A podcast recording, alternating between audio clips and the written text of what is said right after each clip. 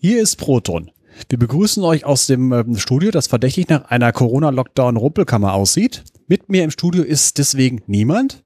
Dafür ist aber die Kati in der Schweiz zugeschaltet. Hallo?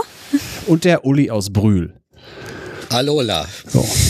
Und wir haben uns diesmal vorgenommen, äh, ein wenig schneller einzusteigen. Oder deswegen lassen wir das Warmlabern jetzt weg und machen es ähnlich wie die Hoaxillas und kommen direkt zu unserem ersten Thema, nämlich dem Element. Das heute wäre Arsen. Und dann fange ich damit gleich mal an. Arsen ist ein Halbmetall, das es in mehreren Modifikationen gibt, wovon einige metallische Eigenschaften haben und nicht metallische Eigenschaften. Das ist endlich mal eine Abwechslung, weil wir die letzten äh, gefühlten 30 Elemente waren alles Metalle und jetzt kommen halt mal wieder äh, Nicht-Metalle dabei. Ist ein Element der vierten Periode in der fünften Hauptgruppe, die sogenannte Stickstoffgruppe, hat die Ordnungszahl 33 es hat ein Atomgewicht von, von knapp unter 75, 74,9 und hat äh, mehrere verschiedene spezifische Gewichte je nach Modifikation. In der Grau-Modifikation ist es am dichtesten mit 5,73 Gramm pro, pro, pro Kubikzentimeter mit äh, in der gelben Modifikation 1,97 Gramm pro Kubikzentimeter und in der schwarzen Modifikation, da ist es äh, sogar eine Bandbreite zwischen 4,7 und 5,1 Gramm pro Kubikzentimeter.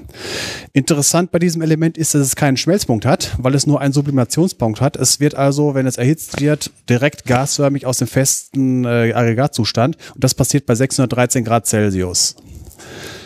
Das heißt bei Normdruck, oder hat das? Ja, ja bei den das ist diese, die, diese Eigenschaften werden immer bei den äh, bei den Nor bei Normdruck und Normtem äh, Normtemperatur schon mal eben dann nicht, aber halt bei äh, bei bei einer Atmosphäre, also äh, 1013 Hektopascal und äh, wenn man halt andere Eigenschaften werden immer halt die Normbedingung gilt immer bei 20 Grad, aber bei 20 Grad ist es halt deswegen ist es halt ein festes äh, Element. Wir hatten das ja beim Gallium gehabt, dass gerade so eben bei den Normbedingungen, also 20 Grad und eine Atmosphäre Druck, weil weil das ja bei 29 Grad geschmolzen ist. Und das, äh, das, das sind auf diese Normbedingungen beziehen sich immer diese Standardeigenschaften. Deswegen gibt es ja auch nur zwei flüssige Elemente, Quecksilber und Brom. Alle anderen sind wieder fest oder gasförmig bei diesen Normbedingungen. Natürlich das heißt, Arsen hat durchaus einen Schmelzpunkt, aber eben nicht bei Normdruck. Ja, das, das, so ist das nämlich gemeint. Ja. Bei, bei den Isotopen gibt es äh, nur ein stabiles, das ist das Arsen 75. Alle anderen haben Halbwertszeiten von 80 Tagen und weniger an Wertigkeiten, also wie viele Elektronen es aufnimmt oder abgeben, kommt es, kommt es in den äh, Wertigkeiten von minus drei bis plus fünf vor, wobei minus drei, plus drei und plus fünf die häufigsten sind. Und jetzt zu den Modifikationen. Die graue Modifikation ist die metallische Variante. Die ist ein elektrischer Leiter, ist metallisch glänzend, aber im Gegensatz zu, na, zu richtigen Metallen, in Anführungsstrichen richtigen Metallen, ist es spröde und äh, also, weil normalerweise eine, eine von den metallischen Eigenschaften ist ja eigentlich, dass es halt, äh, dass Metalle plastisch verformbar sind. Wobei es dann logischerweise auch Abstufungen gibt. Wenn man ein extremes äh, Beispiel nimmt, Gold, das kann man zu extrem dünnen Drähten ziehen oder extrem äh, äh, dünnen Folien aushämmern, ohne dass es bricht. Wer schon mal Gusseisen zertrümmert hat, äh, der weiß, dass auch ähm, ansonsten ähm, normale Metalle auch recht spröde sein können. Woran liegt das bei dem, äh, bei dem Arsen? Es hat ein hexa hexagonales äh, Gitter, was, wenn man, äh, was ähnlich wie Graphit ist. Allerdings äh, ein Unterschied, äh, Graphit ist das eine komplette Ebene, weil halt, wer, wer sich an die äh, Kohlenstofffolge erinnert, das Graphitgitter halt äh, sind die, äh, der vierbindige Kohlenstoff hat immer drei verschiedene, äh, drei, drei Nachbarn, wovon einer halt mit einer Doppelbindung und äh, die anderen mit einer Einfachbindung äh, formal verbunden sind. Und dadurch gibt das effektiv eine ebene Fläche. Bei dem Arsen ist das, äh, ist das wellig, weil halt ein freies Elektronenpaar übrig ist.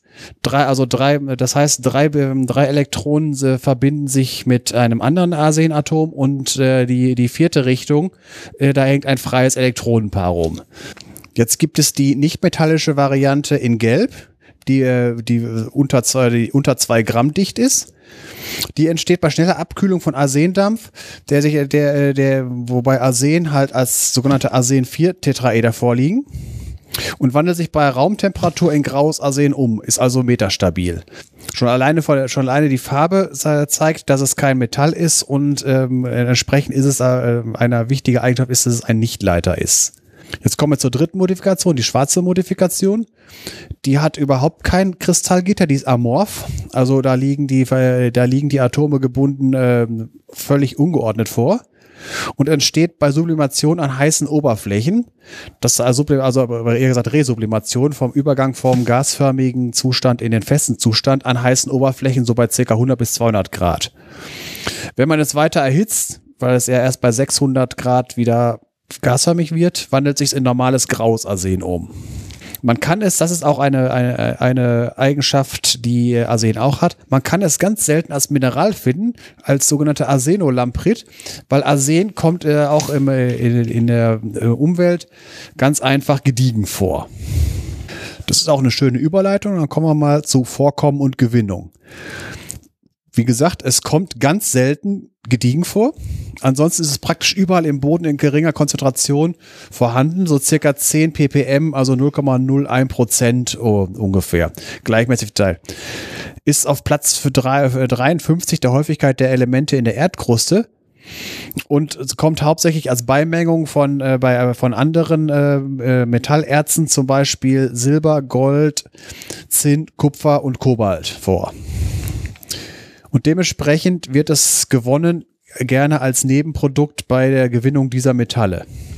Wie wir ja bei, diesen, bei, bei vielen von diesen äh, metallischen Elementen, die wir vorher schon hatten, da war ja zum Beispiel Kupfer und Kobalt waren dabei, bleiben da äh, bei der Gewinnung zu, häufig äh, Sulfide und Oxide übrig, mit und ohne Eisen als Beimengung. Also es gibt da zwei Varianten. Sulfide sind halt äh, Variant, äh, sind halt Verbindungen mit äh, Schwefel ist ein, ist ein äh, Mischsulfid, Arsen-Eisensulfid und Oxide sind äh, meistens Arsen-3-Oxid und das wird, mit, äh, das wird mit Koks reduziert, also effektiv wie, wie bei der Eisenherstellung. Und das äh, Sulfid wird geröstet, das heißt einfach erhitzt. Bei dieser ganzen Sache entstehen Arsendämpfe, die an, an kalten Oberflächen resublimieren. Effektiv bilden sie dann halt dieses, äh, dieses schwarze Arsen, was danach, äh, was nachher zu dem normalen grauen Arsen gemälde.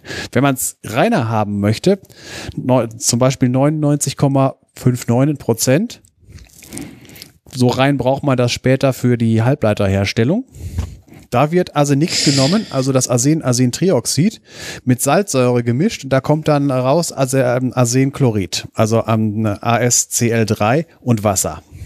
Das Ganze wird dann destilliert das äh, Wasser verdunstet bei, äh, bei, bei, verdunstet, also siedet bei 100 Grad, das Arsenchlorid bei 130 Grad. Das heißt, das Wasser, das verschwindet aus der ganzen, äh, aus dem ganzen Gemisch und das Arsen-3-Chlorid bleibt übrig. Dazu wird dann Wasserstoff gegeben, das ergibt dann wieder äh, Salzsäure und Arsen. Das äh, Salzsäure hat einen, äh, also nicht Salzsäure, gelogen, Chlorwasserstoff. Salzsäure ist, wenn man Chlorwasserstoff mit Wasser mischt. Der reine, der reine Chlorwasserstoff hat einen Siedepunkt von minus 85 Grad. Arsen äh, ist also ist in dem, in dem Bereich äh, fest und dementsprechend kann man das äh, auf diese Weise trennen. Und das habe ich gerade eben erzählt von wegen das reine Arsen, das, äh, das wird, äh, dieses extrem reine wird für die Dotierung von äh, 3,5 Halbleitern äh, benutzt.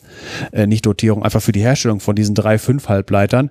Da wir das in den letzten beiden Folgen schon ausführlich besprochen haben, gehen wir da jetzt nicht nochmal wieder drauf ein. Und jetzt noch was zur Geschichte des Arsens, äh, Arsen und Menschen. Entdeckt als Element wurde es 1886 von Clemens Winkler ein Chemiker an der Bergakademie Freiberg, in dem äh, Mineral Agryrodit, was ein äh, Silbererz ist. Ein Silber-Germaniumerz, wenn ich das ja, das ist als, sehe. als Beimischung, als Beimischung. Ja. Das ist es halt. Wie gesagt, da habe ich, äh, das, das äh, habe ich ja gerade eben gesagt, dass es halt äh, hauptsächlich äh, gleichmäßig verteilt ist. Also so ein richtig, wenn man es nicht gerade gediegen findet, äh, ist es halt ziemlich gleichmäßig verteilt und immer als Beimengung von anderen Sachen. Und in diesem mhm. Agry, äh, Agryrodit war es halt mit beigemengt und halt diese Bergakademie Freiberg ist halt äh, ein recht bekanntes, renommiertes Ding gewesen, schon immer, was sich immer halt äh, mit Bergwerkssachen beschäftigt hat. Vor allen Dingen auch Verhüttung und so. Jetzt kommt wieder interessant, wenn, wenn man ein Element entdeckt hat, darf man es auch benennen. Es sollte zuerst Neptunium heißen. Das, der, allerdings war dieser Name schon reserviert für das Element 93 hinter dem Uran, weil wir befinden uns ja in der Zeit, wo halt das Periodensystem der Elemente gerade eben erfunden war und sich immer mehr bewährte, indem man äh, die Lücken füllen konnte, weil, weil man die Eigenschaften vorhersagen konnte. A, A wusste man, wo die Lücken sind und B konnte man ungefähr auf die Eigenschaften stehen. Und deswegen wusste man, dass hinter dem Uran noch was kommen muss.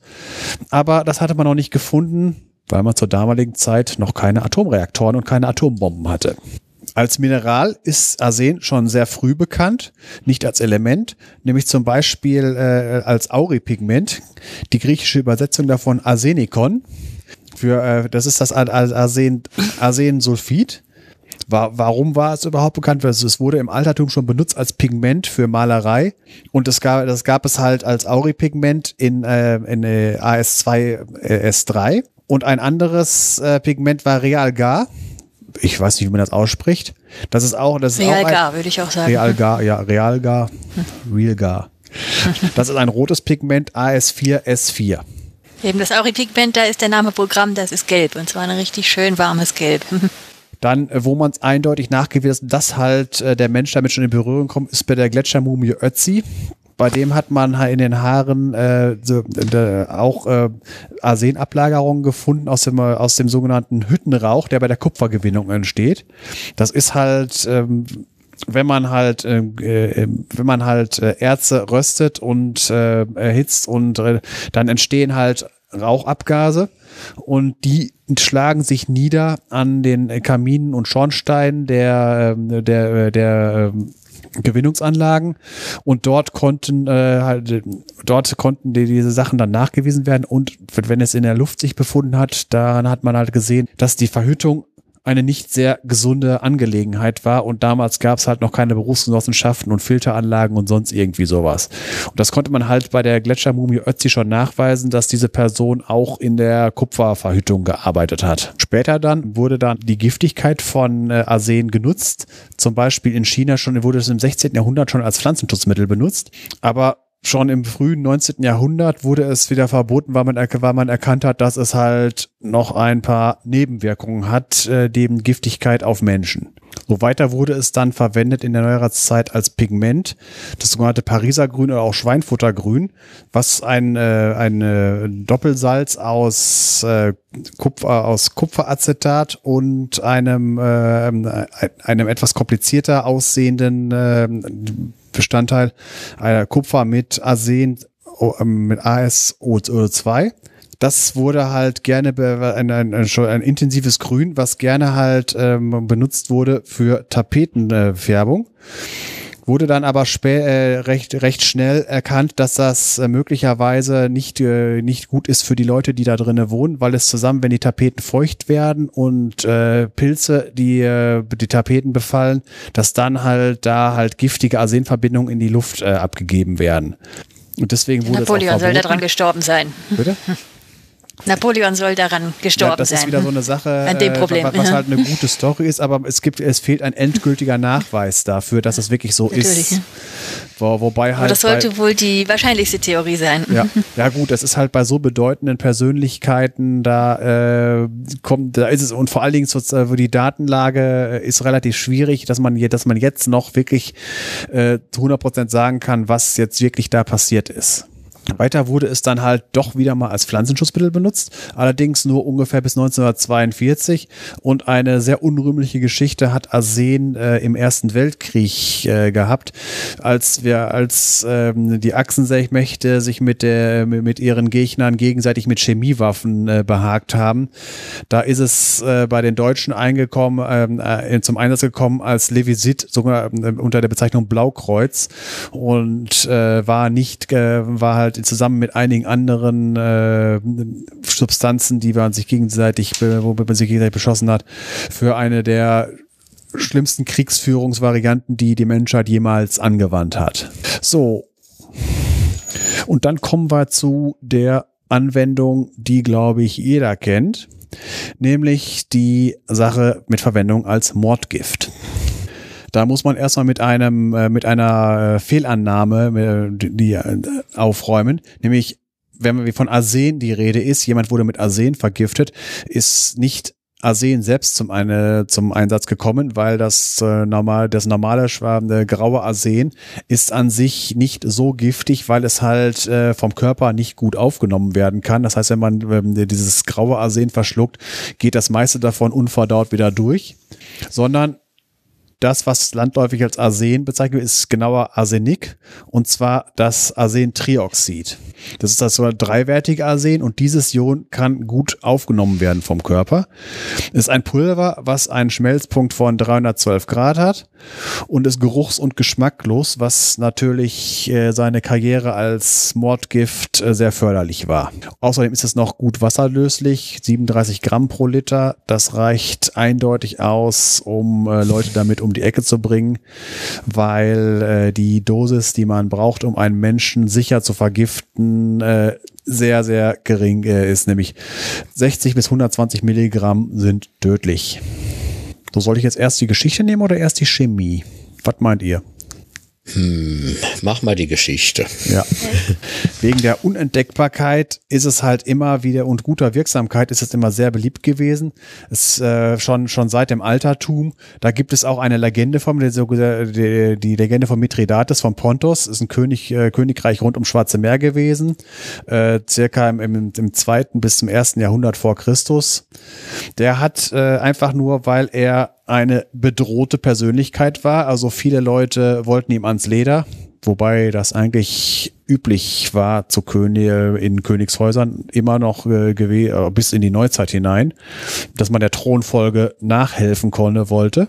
Und der hat äh, versucht, und der Legende nach sogar re relativ erfolgreich versucht, sich gegen Giftwirkungen abzuhärten und hat halt immer kleine Dosen von Arsen und anderen Giften genommen, was ihm nachher auf die Füße gefallen war, aber als er irgendwann mal sich selbst umbringen wollte, weil die Lage aussichtslos geworden war, hat es mit dem Selbstmord mit Gift nicht geklappt, wo er, da musste er doch die brutale Variante nehmen und hat zum Schwert gegriffen.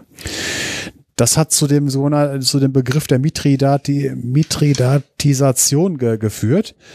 Die ist allerdings nicht wirklich zuverlässig. Ähm, das ist auch wieder so ein bisschen Confirmation Bias, weil nur die Erfolgreichen können berichten, dass sie mit dieser, mit dieser Methode Erfolg gehabt haben. Wobei es gibt einen Fall in der äh, Geschichte, also was heißt einen Fall im Prinzip, äh, eine, ähm, eine Fallgruppe, wie nennt man das am besten, dass halt tatsächlich eine Amytridation stattgefunden hat, nämlich bei dem sogenannten Arsenikessern in Österreich, in der, in der äh, Steiermark und in Tirol. Das war im 19. Jahrhundert da so üblich. Sinn als Stimulanz, es macht Appetit, das macht effektiv ein wenig dick und das äh, sorgte, das ist im Prinzip ein, damals ein Schönheitsideal gewesen, weil äh, dick heißt gut genährt, kann sich was leisten und so weiter. Für damals war noch nicht der Schlankheitswahn der heutigen Zeit. Und nachgewiesenermaßen haben die Leute eine Toleranz aufge, äh, aufgebaut von circa 400 Milligramm statt der normalen tödlichen 60 bis 120 Milligramm. Wobei die Wirkung nicht darauf beruht, dass sie mehr Arsen aushalten, sondern dass sie halt dafür gesorgt haben, dass halt Arsen nicht mehr so gut vom Darm aufgenommen wird. So, die Sache mit der Umbringerei, die war auch deswegen so beliebt, weil bis ins 19. Jahrhundert die Sache praktisch nicht nachweisbar war. Weil wir reden noch vom äh, Zeitalter der Alchemie und erst äh, die Chemie, die wurde ja erst so seit der Renaissance äh, ein bisschen ernsthafter betrieben und weniger magisch, wobei selbst äh, Newton hat noch Alchemie betrieben, wo äh, neben seinen ganzen anderen sinnvollen Sachen. Ganz, ganz zu trennen war es auch nicht, aber effektiv äh, im Jahr 1836 hat der Herr Marsch die sogenannte Marsche Probe erfunden, womit man endlich bei äh, einem Verdacht auf einen Mord mit, äh, mit, äh, mit Arsenik eine sichere Methode nachzuweisen, dass Arsen im Spiel war. Sache, wie funktioniert das Ganze? Dazu äh, muss man wissen, sogenannter nasszierender Wasserstoff reagiert mit Arsenik zu Arsenwasserstoff, also ASH3. Was ist nasszierender Wasserstoff? Nasszierender Wasserstoff, äh, nasszierend heißt, er befindet sich gerade in der Bildung, also wird gerade geboren. Das, das heißt, man muss halt, äh, der, der ist halt, hat sich noch nichts, also wenn, wenn Wasserstoff entsteht, hat man ja erstmal lose Wasserstoffatome, die sich dann verbinden zu einem H2-Molekül, weil loser Wasserstoff kommt in der Natur nicht vor. Deswegen muss man, wenn man nasszierenden Wasserstoff haben will, muss man ihn frisch herstellen. Wo kriegt man das Zeug jetzt her? Dazu nimmt man ein Reagenzglas und packt da Schwefelsäure und Zink rein. Das äh, dann, äh, wenn man, äh, das hat man in der Schule ja schon häufiger mal gemacht, einfach Metalle in Säure, dann, ste dann äh, steigen da Bläschen auf und das ist halt Wasserstoff. In dieses, äh, in dieses Reagenzglas gibt man die Probe dazu, die man untersuchen will. Wenn da Arsen drin ist, dann reagiert unter anderem der nasszierende Wasserstoff mit dem vorhandenen Arsen zu Arsenwasserstoff, ASH3. Das Zeug steigt, au, äh, steigt äh, in, dem, in dem Reagenzglas auf, muss dann noch von äh, mit, äh, was haben wir, was nennt man da, Kal äh, Calciumchlorid äh, zum Trocknen, damit das Wasser, Wasser nicht, da, nicht mehr dabei ist. Und das verbrennt man dann und äh, die Flamme hält man an ein Porzellangefäß, am besten weiß. Und an dem Porzellan scheidet sich das AS als äh, schwarzer Niederschlag ab. Dieser Test ist sehr sensitiv. Es können Mikrogramm nachgewiesen werden. Und jetzt gibt es noch eine Problematik. Äh, diese Probe funktioniert auch mit anderen äh, Stoffen, zum Beispiel mit Bismut oder Antimon. Also muss man nachher das, was da an dem äh, Porzellan daran hängt, muss man noch äh, mit ihr äh, noch unterscheiden, was jetzt wirklich drin ist. Dazu nimmt man zum Beispiel Natriumhypochloridlösung. Die löst Arsen, aber nicht Antimon. Das heißt, äh, und Bismut. Das heißt, wenn sich's ablöst, hat man es mit Arsen zu tun. Wenn nicht, hat man es mit Antimon oder Bismut zu tun. Genau, ich habe diese Marsche Probe ja in meinem Studium ganz am Anfang selber durchgeführt und das klingt jetzt alles ein bisschen einfacher, als das wirklich ist. Denn wir haben das eben wie folgt gemacht, ähnlich wie das Sven jetzt beschrieben hat. Wir haben Reagenzglas genommen, dort Schwefelsäure reingepackt und die Probe zunächst mal haben dann eine Zinkgranalie reingeschmissen und dann einen durchbohrten Stopfen aufgesetzt mit diesem Glasteil von so einer Pasteurpipette. Also im Prinzip ein Glasröhrchen, das oben spitz zuläuft. Und dann haben wir ein bisschen gewartet und das Ganze eben an der Spitze, was da an Gas ausströmte, angezündet um dann das Porzellangefäß drüber zu halten. Jetzt gibt's allerdings ein Problem. Wie lange muss man jetzt genau warten? Denn ihr wisst ja wahrscheinlich, was passiert, wenn da noch Luftsauerstoff mit dabei ist. Wasserstoff plus Sauerstoff plus, plus Flamme gibt einfach Bums. Und das war dann in der Praxis bei uns Anfängern im ersten Semester tatsächlich so, dass mindestens drei von vier dieser Marschenproben einfach in die Luft gegangen sind. Schutzbrille. Das heißt, genau, wir haben die dann nur im Abzug gemacht, die vordere Klappe so weit runter wie möglich, denn es gab immer eine Riesensauerei. Buchstäblich ist ja Schwefelsäure drin. Und ich habe das überhaupt nicht gerne getan. Und man muss dazu sagen, wir hatten im ersten Semester kein Arsen. Wir haben die Probe auf Antimon gemacht. Denn die Arsenverbindungen sind tatsächlich so giftig, die haben sie uns da nicht in die Hand gegeben. Jedenfalls ja. war das schon eine knifflige Sache, den Zeitpunkt rauszufinden, denn eben, wenn man zu früh anzündet, fliegt einem das Ganze um die Ohren. Wenn man es zu spät anzündet, ist das Arsin, also das ASH3, möglicherweise schon weg, beziehungsweise das Antimon H3, was wir dann hatten. Funktioniert nämlich mit Antimon genauso. Denn wer ins Periodensystem geschaut hat, wird vielleicht gesehen haben, die genannten Elemente Antimon und Bismut stehen ebenfalls in der fünften Hauptgruppe. Und deswegen ist die Chemie analog. Ja, Gut, jetzt gibt's ja noch die Frage, warum ist das Zeug überhaupt giftig und äh, was sind die Giftwirkungen? An kurzfristigen Wirkungen, Krämpfe, Übelkeit, Erbrechen, innere Blutung, Durchfall und Koliken bis hin zur Nieren- und Kreislaufversagen. Das ist halt die Sachen, woran man dann stirbt. Langfristig Krebs. Und jetzt die Frage, warum?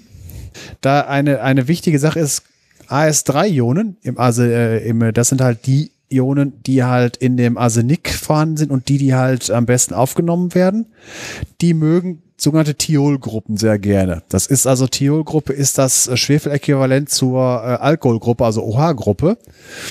Und jetzt äh, muss man wissen, in der Aminosäure, in der Aminosäure Cystein ist eine Thiolgruppe enthalten. Und die Aminosäuren sind ja die Bausteine der, äh, der Proteine.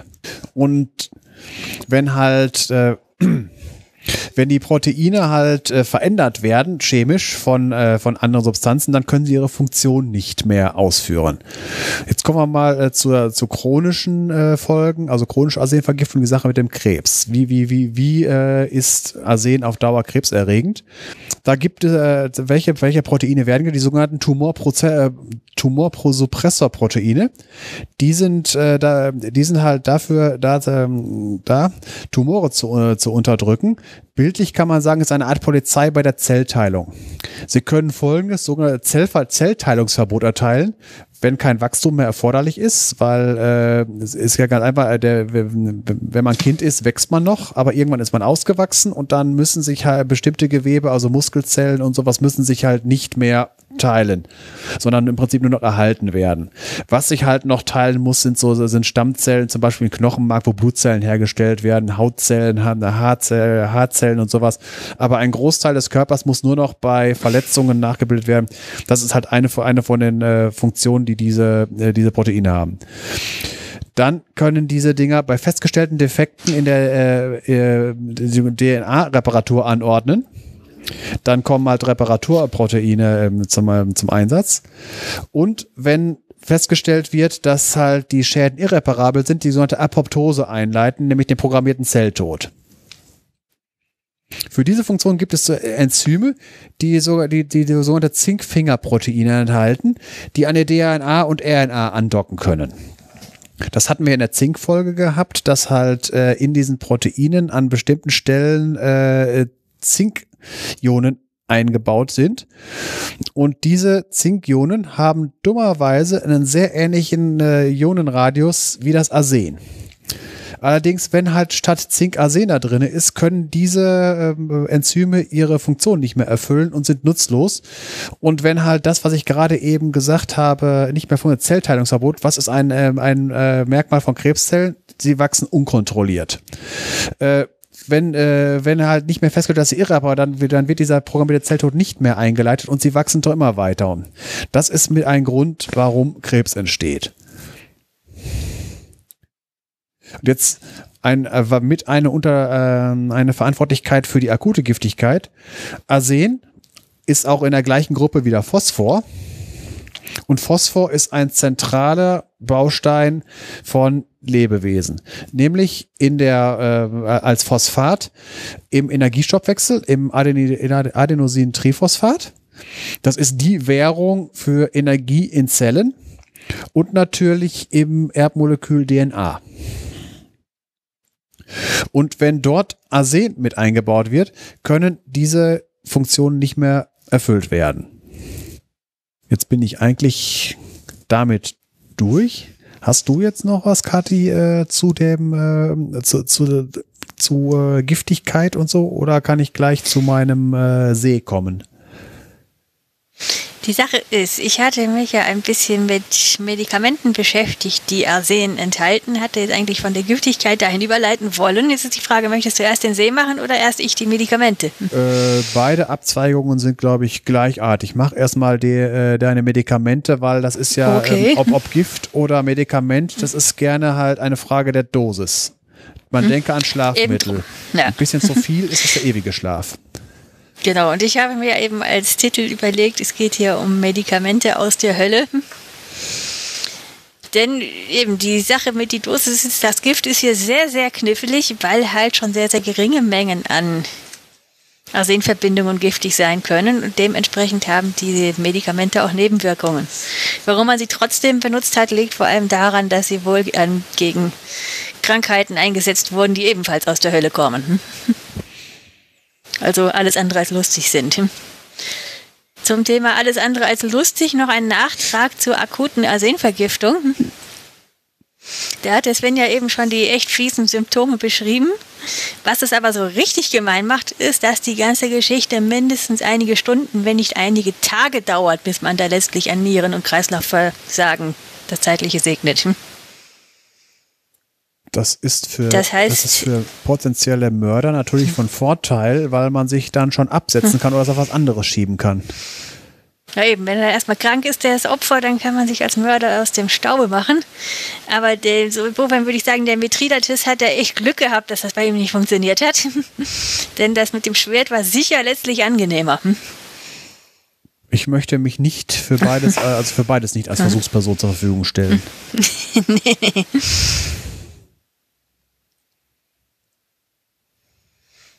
Und letztlich merkt man auch die chronische Vergiftung auch an anderen Dingen als, also schon vorher, bevor das dann wirklich zu Krebs kommt.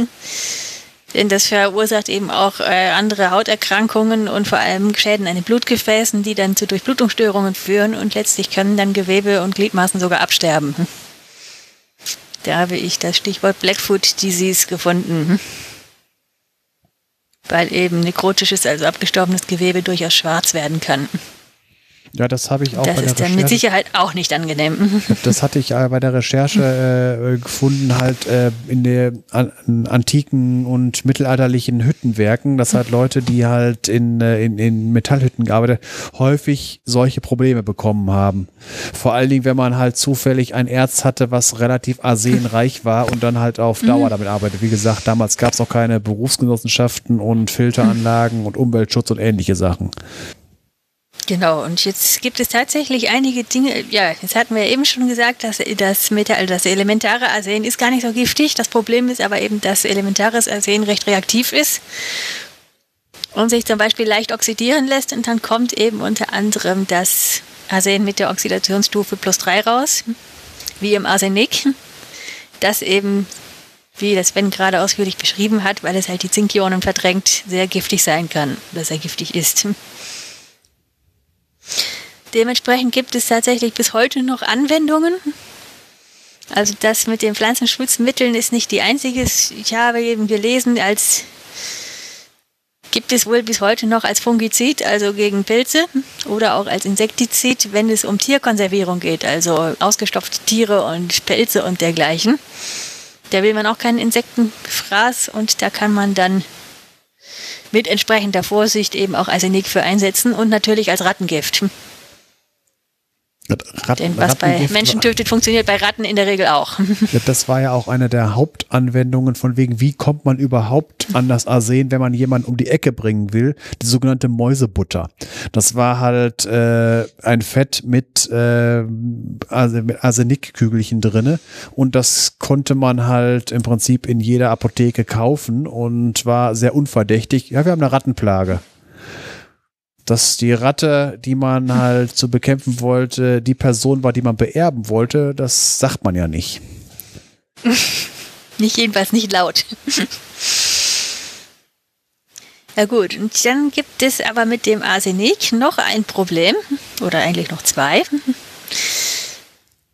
Denn du hattest ja eben schon erzählt von den Arsenikessern in der Steiermark und anderen Ecken in Österreich die das eben als Stimulanz, als Aufputschmittel genommen haben, nicht nur, weil sie davon gesünder und wohlgenährter aussahen, sondern auch, weil das, sie sich eben stärker fühlten und das waren eben Leute, die sehr hart gearbeitet haben, auch in großer Höhe.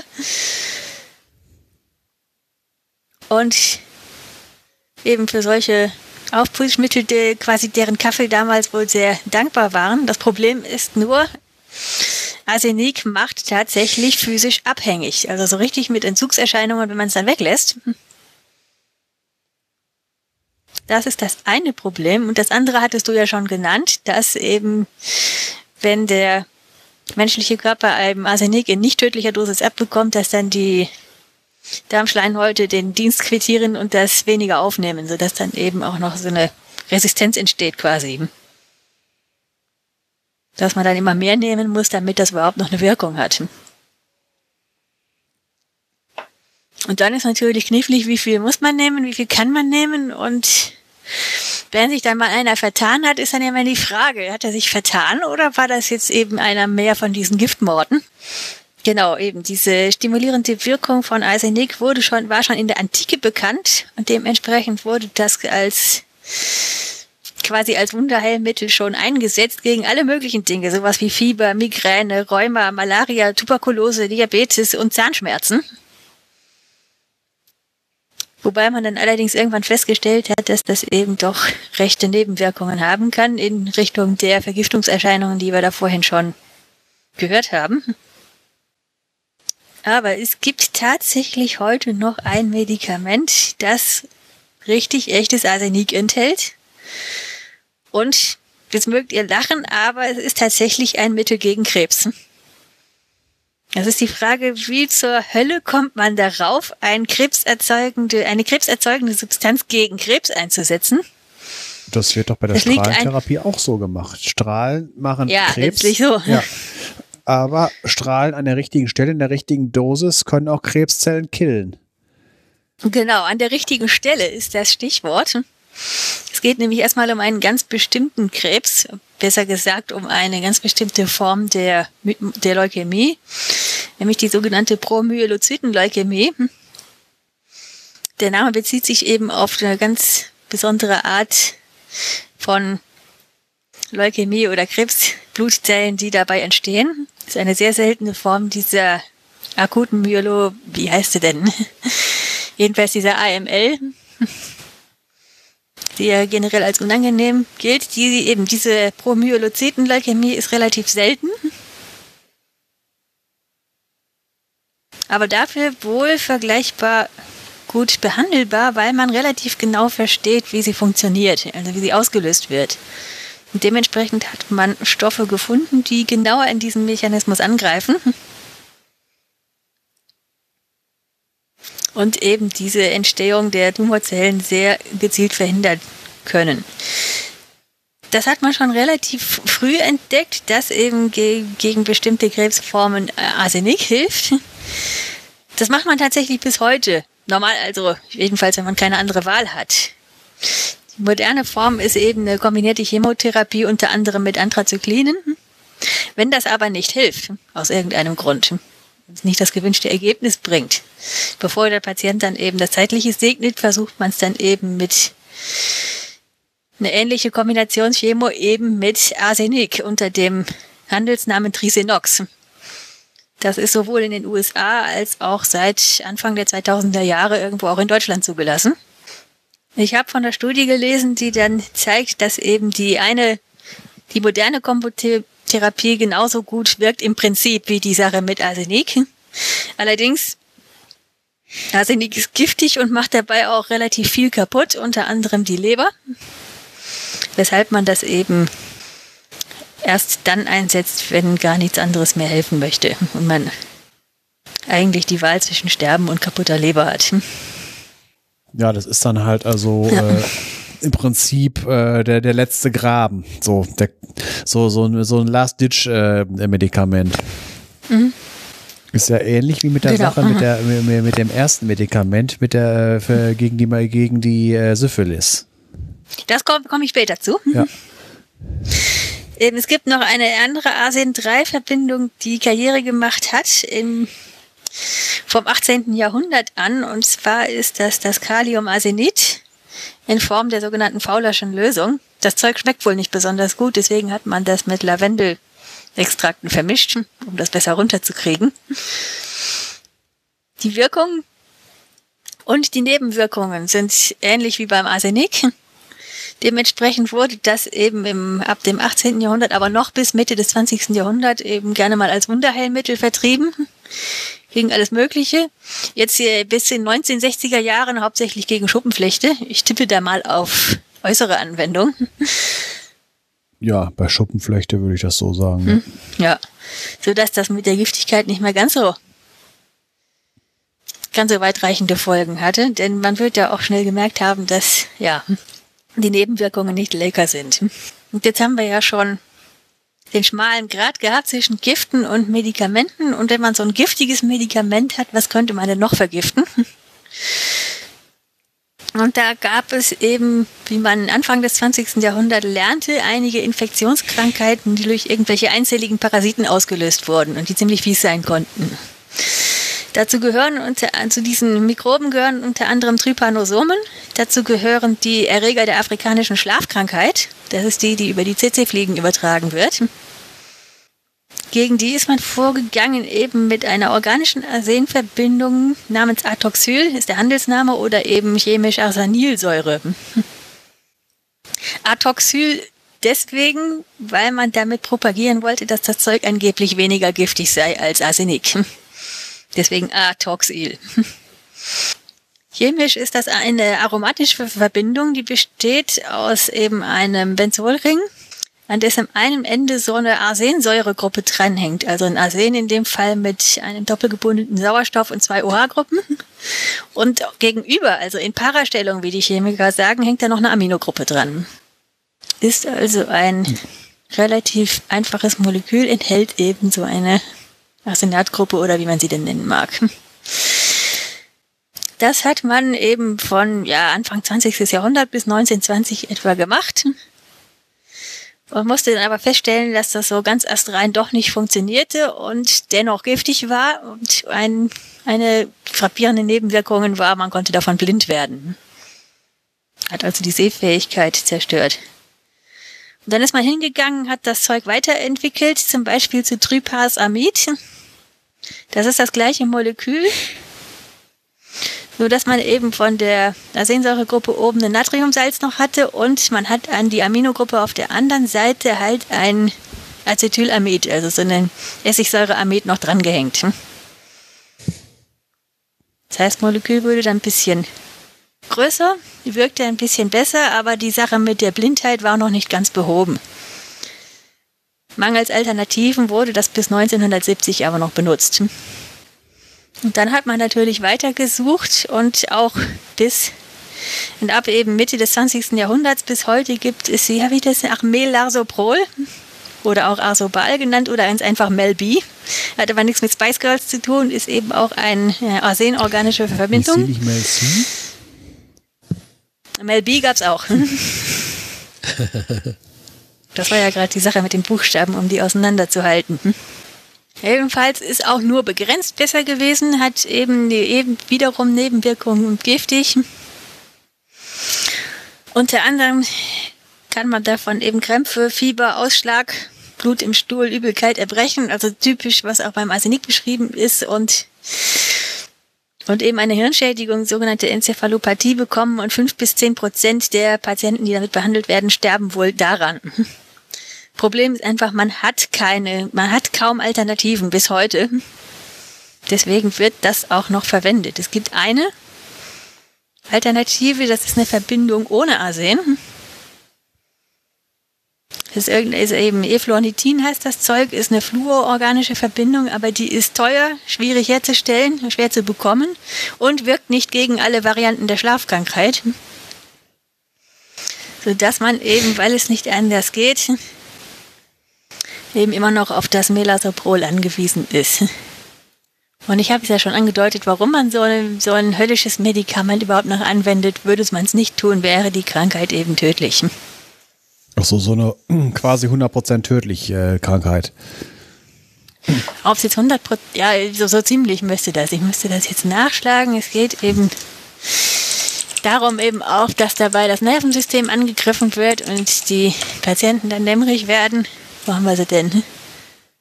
Genau, also diese Trypanosomen befallen das Gehirn. Das gibt dann zunächst so eine ganz klassische Infektion mit Fieber, Kopf- und Gliederschmerzen und was da alles zugehört. Lymphknotenschwellung.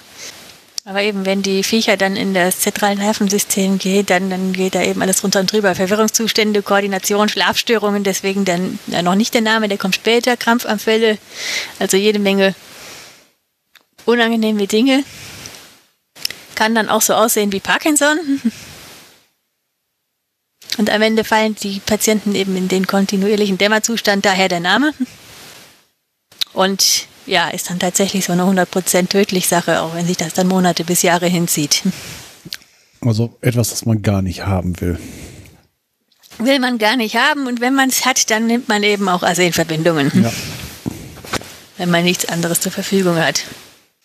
Dann andere Mikroorganismen, die hattest du ja schon angedeutet, sind die Spirochäten. Das sind, ist eine besondere Art von Bakterien und einige davon lösen eben zum Beispiel die Syphilis aus. Also die eine ebenfalls reichlich unangenehme Geschlechtskrankheit, die im fortgeschrittenen Stadium wiederum das Gehirn zerstört. Und dann über lange Zeit eben wieder zu 100% tödlich wird. Ja, das Gemeine Sprich ist, dass wir da teilweise redete von äh, bis zu zehn oder noch mehr Jahren nach der ähm, Genau, über viele Jahre hinweg. Ja, ja also äh, man hat auch eine, äh, eine lange Zeit dazwischen, wo erstmal nichts ist, wo das dann halt so im Körper noch ähm, in Lauerstellung ist, bis es halt danach, bis dann halt diese Symptome losgehen. Genau, und ich, als man das dann langsam spitz bekam, dass man es da mit, ja, mit einer Infektion oder dergleichen zu tun hat, was man im 19. Jahrhundert dann häufig machte, um solche Sachen zu bekämpfen, man benutzte Quecksilber. Das wissen wir alle, ist auch giftig, ist auch nicht sehr nett. Und als man dann Anfang des 20. Jahrhunderts lernte, dass solche Krankheiten durch Bakterien ausgelöst werden, also durch Mikroben, hat man dann angefangen, gezielt nach Mitteln gegen solche Mikroben zu suchen. Mann, muss man jetzt präzisieren, das waren unter anderem Paul Uhlenhuth und Paul Ehrlich. Gerade letzterer mag einem was sagen. Ja, haben Paul-Ehrlich-Institut hat eben- man häufiger schon mal gehört in letzter Zeit. Genau. Und dazu kommt eben alle Deutschen, die mindestens so alt sind, etwa wie ich, oder eigentlich auch noch zehn Jahre jünger, kennen die letzte Generation der, Deu- der D-Mark. Da gab es einen 200-Markschein, da war dieser Paul Ehrlich drauf, mit einem Molekül, das Arsen enthält. Und um diese Gruppe Arsenverbindungen geht es hier. Das zeigt schon, wie wichtig das Ganze letztendlich ist. Jedenfalls haben diese Wissenschaftler um Paul Ehrlich eben systematisch und gezielt nach Mitteln gegen Syphilis und ähnliche Spirochetenkrankheiten gesucht. Wie man das dann Anfang des 19. Jahrhunderts, als es noch keine, keine Tierschützer und dergleichen Bewegung gab, gemacht hat, man hat eben Verbindungen hergestellt, sich was zurechtgebastelt, eins nach dem anderen und hat das dann an Tieren getestet. Und zwar nicht fünf oder zehn, sondern das waren hunderte Verbindungen und Versuche. Das weiß ich eben deswegen, weil man in, ich eben gelesen habe, man, die haben eben alles Mögliche durchprobiert. Sie hatten eben schon eine Ahnung, dass also in drei Verbindungen da was bewirken könnten. Denn man kannte Atoxyl schon, ist aber zu giftig gewesen. Und letztlich haben sie beim Präparat Nummer 606 was gefunden. Und zwar war Nummer 606 eine Verbindung namens Arsphenamin, die das ja sich im Tierversuch tatsächlich als wirksam gegen die Syphilis erwiesen hat. Und nachdem man das dann eben, be, eben gefestigt hatte, dieses Ergebnis, hat man das Zeug dann unter dem Namen Salvasan vermarktet. Das war ab dem Jahre 1909. Andere Krankheiten, für die das interessant wird, eben auch so Spirochetengeschichten sind Framboesie, Rückfallfieber und andere. Das sind die meisten sind heutzutage also Tropenkrankheiten. Man stellte dann aber über die Monate und Jahre fest, im Gebrauch mit Patienten war das Ganze dann doch nicht so toll. Zum einen funktionierte es nicht so großartig, vor allem bei der, eben bei der fortgeschrittenen Syphilis, dieser Neurosyphilis, die dann auch das Gehirn schon kaputt machte. Und man hatte unter anderem eben starke Nebenwirkungen, wie bei allen giftigen Arsenverbindungen. Nicht zuletzt Leberschäden. Und kam dann zu dem Ergebnis, dass Patienten angeblich auch daran gestorben sind. Dementsprechend, aber aufgegeben hat man dementsprechend nicht. Man hat weitergesucht, weiter auf diese systematische Sache. Man Weise und hat dann eben andere Ersatzsubstanzen gefunden, wie das Neosalvasan 1912 oder eine andere Substanz, wo dann ein Natriumsalz mit im Spiel war. Das war wohl das Präparat Nummer 914. Und es gab dann sogar noch eine Variante, die Silber enthielt, das Silbersalvasan, das dann Ende 1918, also Ende des Ersten Weltkriegs, dann auf den Markt kam. Auch wenn die ganze Sache sich nicht so wahnsinnig bewährt hat, war eben dieses Salvasan doch das erste Medikament der Weltgeschichte, das gezielt gegen Mikroben gewirkt hat. Also nicht einfach mal Alchemie gemacht und rumprobiert, sondern man wusste tatsächlich, was man da bekämpfen möchte und Stichwort nicht Alchemie und nicht rumprobiert. Man hat erstmals wie in der modernen Arzneimittelforschung systematisch danach gesucht. Und genau deswegen ist der Paul Ehrlich mit seiner Arsenverbindung auch auf dem 200-Markschein gelandet. Lange gehalten haben sich diese Mittel dann letztendlich nicht, denn 1935 kamen die ersten Antibiotika, die ich noch in der Schule als Chemotherapeutika kennengelernt habe, nämlich die Sulfonamide, die erstens kein Arsen erhielten, zweitens weniger giftig waren und drittens wesentlich besser gewirkt haben und auf den Markt. Und dann im Zweiten Weltkrieg wurde das Penicillin gefunden. Und Penicillin und andere Antibiotika sind eben die Dinge, die man heutzutage gegen Syphilis einsetzen kann. Und auch wenn die Nebenwirkungen haben, sind die doch weitaus weniger höllisch als Valversan und andere Arsenverbindungen. Ja, zum Thema höllische Nebenwirkungen, da da gibt's ja noch die Variante, wo, wo man äh, Syphilis, Verzweiflungstat gegen Syphilis, äh, wo man halt, man hat festgestellt halt, das ist ein Bakterium.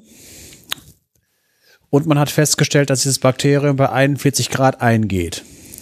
Und jetzt hat man sich gedacht, der Mensch geht bei 42 Grad ein, also müssen wir zusehen, dass wir irgendwie Fieber herkriegen, das irgendwie bei 41,5 Grad Schluss macht. Und man hat das dann tatsächlich mit Malaria geschafft, weil Mar Malaria ist eine Krankheit, die mit extrem heftigen Fieberschüben äh, sich ähm, ähm, äh, wirkt. Und der Witz war halt, es hat tatsächlich geklappt. Also wenn man wirklich, wenn man den Fieberschub überlebt hat, dann war mal die Syphilis nachher los. Aber äh, wie gesagt, äh, zwischen 41 und 42 Grad, das ist so ähm, irgendwie wie ein, äh, wie ein Reaktor kurz vor der Überkritikalität fahren. Wenn man leicht drüber geht, fliegt einem das alle um die Ohren, sprich der Patient stirbt. Aber das mhm. ist auch so eine typische Verzweiflungs, äh, Verzweiflungsbehandlung gewesen, als wir zu Zeiten, als man noch nichts Besseres hatte. Und man musste die Malaria dann ja auch wieder loswerden. Ja, gut, aber wir, wir, reden, wir, wir, reden ja jetzt von der, äh, von der Phase 3 Syphilis. Äh, da ist, wenn man, äh, wenn man jetzt äh, so, so Nebenwirkungen vom Arsen in Kauf nimmt, es geht halt darum, wenn man nichts macht, äh, ist man in kurzer Zeit später ein Fall fürs Beerdigungsinstitut. Ja, ist dann, es gibt ja das Sprichwort, Pest oder Cholera wählen wäre jetzt hier Syphilis oder Malaria, beziehungsweise Arsen oder Malaria. Ja. Ja, also beides das, äh, nicht das, sehr nett. Äh, das, äh, die Sache mit dem Arsen war ja schon besser als die Sache mit der Malaria. Ja. Wenn es denn funktioniert hat. Ja. Und das laut den historischen Stichworten, die ich gelesen habe, war das eben nicht so doll ja, gut, aber vorher, äh, da, vorher gab es gar nichts mit äh, sicheren. Ja, Quecksilber, was dann auch nicht wirklich ja, funktioniert das ja, hat. Das war ja alchemistisch. Das, hat, das hatte ja äh, einfach, das hatte ja äh, eigentlich keine wissenschaftliche Grundlage, sondern so mehr Versuch und. Irrtum mit viel Irrtum und wenig ähm, äh, und wenig Erfolg. Wenig Erfolg, ja. Das interessiert, das erinnert mich ein bisschen an die äh, Drosophila melanogaster, äh, also die Taufliege, die benutzt Alkohol, ähm, um sich halt von äh, äh, von von äh, vor vor Parasiten zu schützen. Die Parasiten vertragen weniger als diese Drosophila, die kann da eine Toleranz gegen entwickeln. Ja, und die gibt sich dann offensichtlich ziemlich den Kater, äh, ziemlich die Kante und äh, die Parasiten gehen dann halt ein und die Fliege überlebt das. Da musste ich jetzt gerade dann denken äh, bei dem Thema Malaria gegen Syphilis. Ja, Fliegen, Taufliegen auf Obst. Ja, das kann, wenn die sich dann Obstler genehmigen, natürlichen. Ja. Deswegen fliegen die auch so komisch. Hm. Ja, das wollte ich nur kurz ja. einwerfen. Also ja, ja, weitermachen.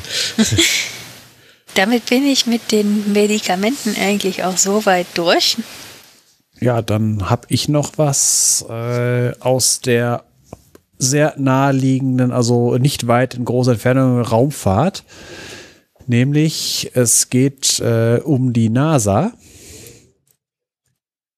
die auf eine, wo man wundert sich, dass äh, was die NASA an einem amerikanischen Natronsee macht und da nach Bakterien sucht. Die sind doch eigentlich dafür zuständig, Raketen ins All zu schießen und da äh, zum Mond zu fliegen oder zum Mars oder zu irgendwelchen Asteroiden, um da zu gucken. Ja, was denn zu gucken? Unter anderem gucken die da, ob es da Leben gibt, möglich wäre, sonst irgendwie sowas.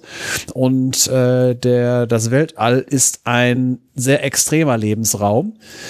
Dass dort Mikroben überleben können, das ist wissenschaftlich nachgewiesen, weil in der Frühzeit der Raumfahrt halt ähm, es mit der, mit der Sterilisation von äh, Geräten manchmal nicht so genau genommen wurde. Und es gab halt eine ähm, äh, bei der bei den Mondfahrten der USA ist man später äh, mal an äh, man hat was gelandet. Das war da ist man dann nach ich glaube mal anderthalb Jahren ist man da nochmal vorbeigekommen, hat wieder Teile davon mitgenommen, hat festgestellt, dass ungeschützt dort Bakterien drauf überlebt haben. So, also dass grundsätzlich äh, ex extreme Bedingungen herrschen können, dass äh, Leben überlebt, das ist nachgewiesen. Und warum in die Ferne schweifen? Man kann ja erstmal in irdischen extremen Lebensräumen suchen. Und so hat sich die NASA den sogenannten Mono Lake in den USA vorgenommen. Der befindet sich in Kalifornien in der, Sierra, in der Sierra Nevada an der Ostseite. Das ist ein Natronsee, der extrem salzhaltig und extrem alkalisch ist. Beides gibt es auch woanders als in den USA, aber nicht in dieser Kombination. Wir reden hier von einem pH-Wert von äh, fast 10 und äh, Salzgehalt, der zwischen 5 und 10 Prozent schwankt und langfristig auf äh, 7 Prozent gehalten werden soll. Äh, ich ich komme gleich dazu, warum gehalten werden soll. In so einem See leben wenige Arten, aber dafür mit sehr hoher Individuenzahl, weil halt bei in diesen extremen, äh, in diesen extremen Bedingungen können nicht viele Lebewesen über, überleben. Aber wenn es Lebewesen gibt, die dort überleben können, haben sie wenig Konkurrenten und können sich deswegen stark vermehren. Und jetzt warum äh, der, der Salzgehalt äh, gehalten? Es wird aus den äh, Zuflüssen zu diesem See wird Wasser abgezapft für Los Angeles, weil Los Angeles ist ja eine riesige Stadt mit äh, in einem sehr ariden Klima, also mit sehr wenig ähm, äh, Niederschlag im Verhältnis zur Verdunstung und einer sehr hohen Bevölkerung. Und dementsprechend brauchen die viel Wasser. Das sorgt dafür, dass halt in den See immer weniger Wasser reinfließt und der damit sein Wasserspiegel sinkt und das Salz, das äh, verdunstet nicht mit, das konzentriert sich stärker an. Mittlerweile hat man erkannt, dass das ein Problem ist und hat diese Abzapfung ein, we äh, ein wenig begrenzt. Und das ist äh, so, am, am, Anfang hatte der See einen Salzgehalt von 5%, ist dann bis 1982 auf 10% gestiegen und soll langfristig sich auf 7% ein, äh, einpendeln. Interessant ist jetzt, was haben Sie da drinnen gefunden? Dort haben Sie, da, haben Sie Bakterien gefunden mit dem klangvollen Namen GFAJ-1. Gut, ich vermute mal, dass das einfach ein systematischer Name ist und dass da, dass es da äh, noch eine Menge andere Viecher gab, die halt auch solche Namen abbekommen haben. Was haben die, hat die NASA jetzt 2010 veröffentlicht? Sie haben gesagt, diese Bakterien bauen statt Phosphor Arsen in Biomoleküle ein. Insbesondere in die DNA. Was haben sie für eine Methode angewandt? Sie haben diese äh, Bakterien kultiviert mit Phosphormangel und einem Arsenangebot. Und der, der Gedanke war halt, äh, dass halt Arsen, was halt äh, im Periodensystem direkt unter Phosphor steht, auch genauso drei- oder fünfbindig aufdringt, je nachdem, ob es dreiwertig oder fünfwertig, dass es halt einfach halt statt Phosphor eingebaut werden kann.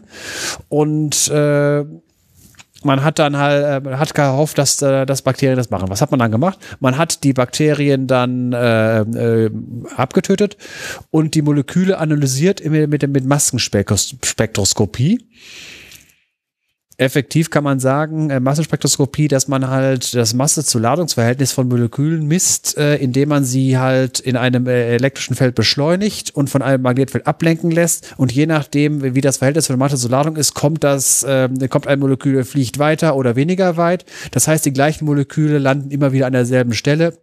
Und äh, es bildet sich ein Spektrum, wo man halt dann äh, sehen kann, äh, was in welcher Menge darin vorhanden ist. Was hat man festgestellt? In den DNA-Bruchstücken war viel mit Arsen eingebaut drinne, hat man gedacht. Das war die Folgerung. 2012 hat man dann festgestellt, das war wohl nichts. Ist jetzt, ist jetzt nicht, weil die, äh, weil die NASA äh, vorsätzlich schlampig gearbeitet hat, sondern einfach nur halt, die Wissenschaft kann auch Fehler machen. Es war, es wurden, äh, woran lag das wohl? An möglicherweise fehlerhaften Messaufbau, fehlerhafte Messung oder Überinterpretation der Daten, also Überinterpretation und Verständnisfehler. Ein Beispiel. deswegen, äh, wenn DNA-Moleküle mit Arsen statt Phosphor eingebaut werden, dann haben diese Moleküle eine Halbwertszeit von 0,06 Sekunden. Zum Vergleich, normale DNA hat eine Halbwertszeit von 30 Millionen Jahren. Das heißt, für selbst für Lebewesen vom, äh, vom Kaliber eines Baumes, der 3, 4, 5.000 Jahre alt wird, de facto unendlich. 0,06 Sekunden ist, mh, hm, kann man nicht gerade als stabil bezeichnen. ja. Was hat man jetzt daraus geschlossen? Diese Bakterien sind tolerant gegenüber Arsen, sie können es aber nicht verwenden. Das, das heißt, die, das, das Arsen war nicht tatsächlich da eingebaut, sondern es war halt in den Zellen angereichert und an Stellen gelagert, äh, wo es keinen Schaden anrichten kann. Das können übrigens andere Lebewesen auch. Ich glaube, das äh, Vakuol nennt sich das. Da werden, äh, da werden halt solche Sachen äh, eingelagert, die nicht gebraucht werden. Ist zum Beispiel auch ein Trick von wegen, äh, warum, äh, was, halt äh, zum Beispiel laubabwerfende Bäume als Vorteil haben. Die können allen Mist, den sie nicht brauchen, in den Blättern das entsorgen, das fällt dann erstmal runter. Hat aber jetzt direkt nichts damit zu tun, aber halt, es gibt halt Pflanzen, die halt ähm, äh, äh, unbrauchbares Zeug an unschädlichen Stellen ein, einlagern können. Kann man sich übrigens auch nutz, äh, zunutze machen. Es gibt eine Pflanze, der gebänderte Saumfarn. Der reichert Arsen bis zu 5% an und das wird ausgenutzt, zum Beispiel, um kontaminierte Böden äh, zum, äh, zu entgiften. Ja, indem man den Farn da drauf pflanzt, dann nimmt, reichert er das Arsen an und dann muss man die nur loswerden. Ja, dann hat man aber, man hat das Arsen aus dem Boden raus, hat es in der Pflanze. Eben, die Pflanze raus. kann, kann, die Pflanze kann man dann zur Müllverbrennungsanlage bringen, wo sie halt, also in eine Sondermüllverbrennungsanlage, wo das halt nicht wieder als Hüttenrauch oben rausgeht. Genau. Kann man daraus nicht was für seine Schwiegermutter kochen? Ach, da, so, äh, wir reden, also was habe ich gesagt, äh, 120 Milligramm. Ich habe gehört, da das ist reichlich nicht, unangenehm. Da braucht, man, da braucht man nicht so viel von. Und außerdem Aha, heutzutage, okay. wir, wir, sind nach dem Jahr 1900, äh, 1836, das kann heute nachgewiesen werden. Außerdem haben wir heute Massenspektroskopie, die sind viel besser geworden in der Forensik. Lass es. Nicht okay, nur MS, sondern wahrscheinlich auch Atomabsorptionsspektroskopie und andere Tricks. Erzähl ihr lieber einen guten Witz, dass sie sich totlacht. Tatwaffe konnte nie gefunden werden. Nummer 528. Also, ja, ja, muss ich mal drüber nachdenken. So, ich glaube, damit bin ich durch.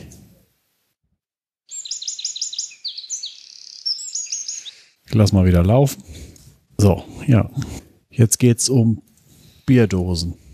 Die Bierdosen kommen erst im Kaltlabern. Wieso? Jetzt kommen Astra-Dosen, Impfdosen. Ach so, die Impfdosen, wobei eben ich ja gar nicht mit Astra anfangen wollte. Ja, es geht ja um die Grundkonzepte. Ja, gut, es geht um die äh. Grundkonzepte, eben, genauer gesagt um die Covid-19-Impfstoffe. Jetzt kennen wir Impfstoffe ja schon ziemlich lange. Und wahrscheinlich sind euch da ja auch die grundlegenden Wirkweisen bekannt. Also eben, wir haben, der menschliche Körper hat eben das Immunsystem, unter anderem das adaptive Immunsystem, das sind die schlauen weißen Blutzellen, die eben Erreger erkennen und darauf reagieren können. Erreger können Bakterien, Viren und andere schädliche Eindringlinge oder Moleküle sein. Bakterien und Viren bestehen aus vielen Molekülen und darunter sind einige meistens Proteine, die halt vom adaptiven Immunsystem erkannt werden können und solche Moleküle nennt man Antigene. Normalerweise lernt das Immunsystem einen Erreger kennen, indem man sich damit ansteckt, im schlimmsten Falle krank wird. Das Immunsystem bekämpft den Erreger und merkt sich das Ganze, damit es beim, letzten, beim nächsten Mal keinen großen Krieg mehr gibt. Wenn man jetzt jemanden impfen will, gibt es bislang gab es dann zwei Möglichkeiten. Entweder man nahm Viren oder andere Erreger, zerstörte die und packte die Bruchstücke in den Impfstoff. Zu den Bruchstücken gehören dann auch die gewünschten Antigene, sodass das Immunsystem die vermeintlichen Eindringlinge erkennen kann, ohne dass der Körper krank davon wird. Die andere Möglichkeit war, man nahm ganze Erreger, ganze Viren oder Bakterien, was auch immer, meistens Viren, und manipulierte die so, dass die eben ungefährlich wurden. Oder hoffentlich ungefährlich. Und diese sozusagen zahnlosen Erreger hat man dann verimpft. Und das Prinzip ist das gleiche. Das adaptive Immunsystem erkennt die Erreger als vermeintlich gefährlich, stellt Antikörper bereit und bildet eben die sogenannten B-Gedächtniszellen. Das sind die weißen Blutzellen, die sehr, sehr langlebig sind und den einzigen Job haben, dass sie sich merken, was dafür ein Antigen gewesen ist. Um dann ihre Polizeitruppe im, beim zweiten Auftauchen des Erregers schnell in Kenntnis setzen zu können. Der große Haken an diesen herkömmlichen Impfstoffen ist, wenn man Erreger braucht, ob man die nun harmlos machen will oder zerlegen will, muss man die erstmal züchten. Wenn die Erreger Viren sind, braucht man zum Züchten wiederum lebende Zellen. Und da das in Zellkulturen aber ziemlich schwierig ist, macht man das häufig in Hühnereiern. Und zwar in befruchteten Hühnereiern, wo dann eben Hühnerembryonen drin sind, die aus Zellen bestehen. Und darin kann man eben Viren züchten. Und da mag man vielleicht gleich eine Reihe Probleme erkennen. Viren züchten braucht Zeit. Das heißt, wenn man einen Erreger hat, wie diesen alljährlich mutierenden Grippevirus zum Beispiel, braucht das Monate, bis man eben nicht nur die gewünschten Antigene gefunden hat, sondern vor allem, um die Viren zu züchten, um die dann zu zerlegen und Impfstoffe zu machen. Das zweite Problem ist, Hühnereier enthalten natürlich Hühnereierproteine und es gibt eben etliche Menschen, die auf sowas allergisch reagieren. Und wenn dann mal das ein oder andere Protein im Impfstoff verbleibt, dann passieren eben so allergische Reaktionen. Und das dritte Problem ist, dass es die Tierschützer unter euch sicher aufbegehren werden, wie kann man nur Tiere in der Produktion? Möchte man dementsprechend auch nicht. Deswegen hat man sich jetzt. Man so. Ja, also gewünscht ist ja, dass die Hühnereier, die man isst, nicht befruchtet sind. Das klappt nicht immer, aber in der Regel sollten die Hühnereier zum Essen nicht befruchtet sein. Diejenigen, die man braucht fürs Impfstoffzüchten, die, die müssen halt befruchtet sein, befruchtet sein, sodass da wirklich Tiere mit im Spiel sind und nicht nur Tierprodukte. Wenn man es denn ganz genau nimmt. Ja, gut, aber ganze Schweine werden ja auch gegessen. Ja. Aber eben, irgendwelche Forschung oder Medizin mit Tierversuchen, das ist nicht so besonders angesehen. Wegen dieser ganzen Probleme hat man sich in den letzten Jahrzehnten was Neues überlegt und dieses Neue ist jetzt im Zuge der Covid-19-Pandemie eben wirklich marktreif geworden. Und zwar die Covid-19-Impfstoffe, die seit Anfang Jahr weltweit im Umlauf sind. Da gibt es zwei verschiedene Typen und der richtig spannende und richtig neue Typus ist eigentlich der sogenannte mRNA-Impfstoff.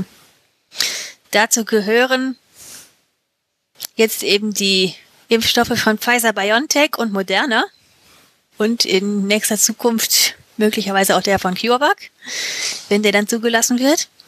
Deswegen sagte ich eben, Astra kommt später, denn das ist der andere Typus.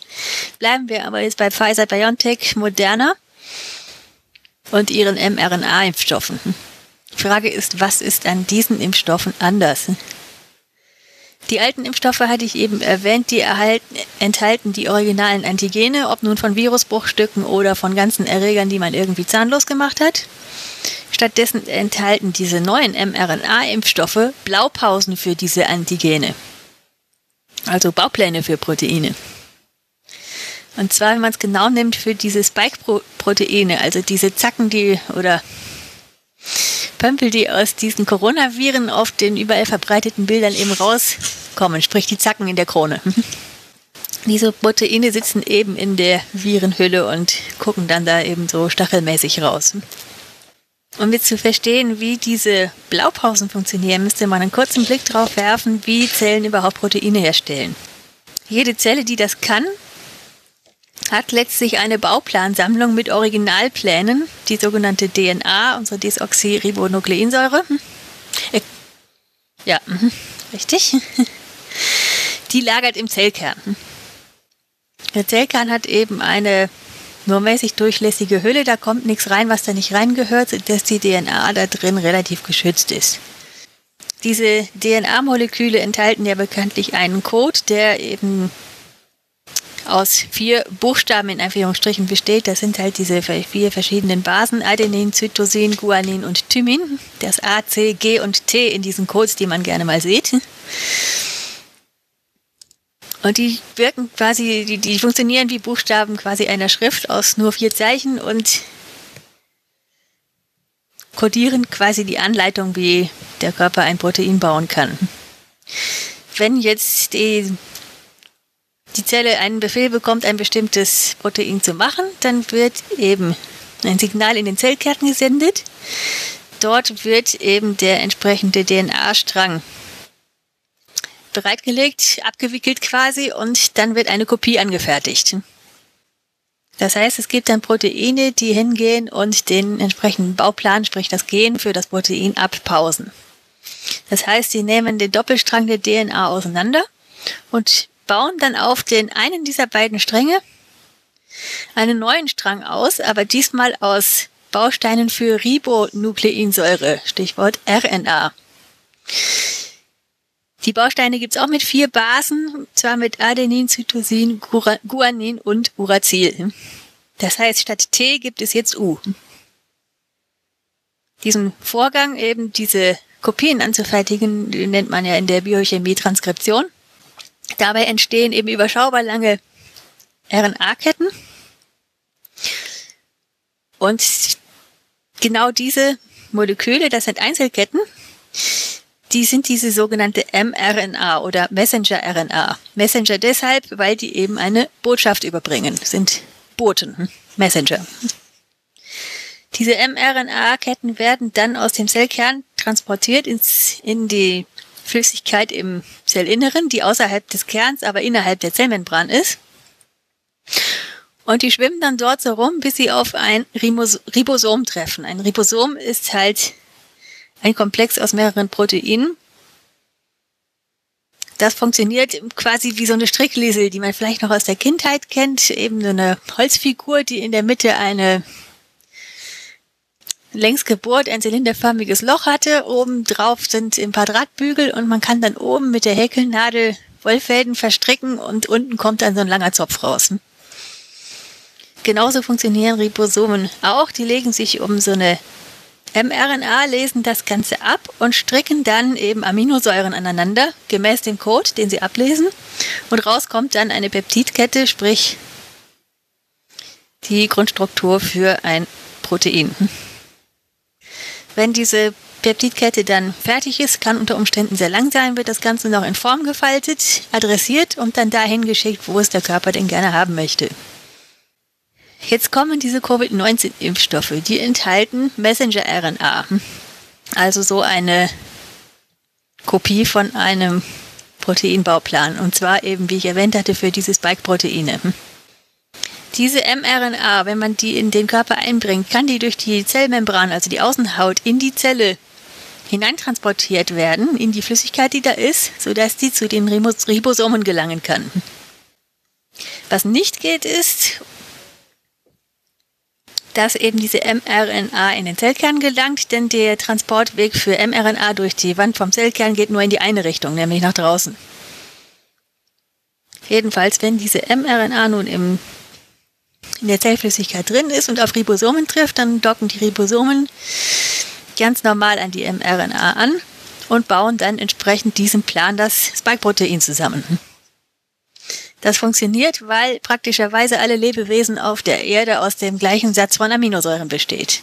Das heißt, der Körper kann aus seinen vorrätigen Aminosäuren für seine Proteine genauso gut Virenproteine bauen. Das Spike-Protein alleine ist allerdings harmlos, das macht uns nicht krank. Aber der Kniff ist, der Bauplan kommt mit der Adresse. Das heißt, der Körper weiß dann, dieses, was, das fremde Ding, was er da zusammenbaut, ist ein Membranprotein. Also irgendwas, was auf die Zellaußenhaut gehört.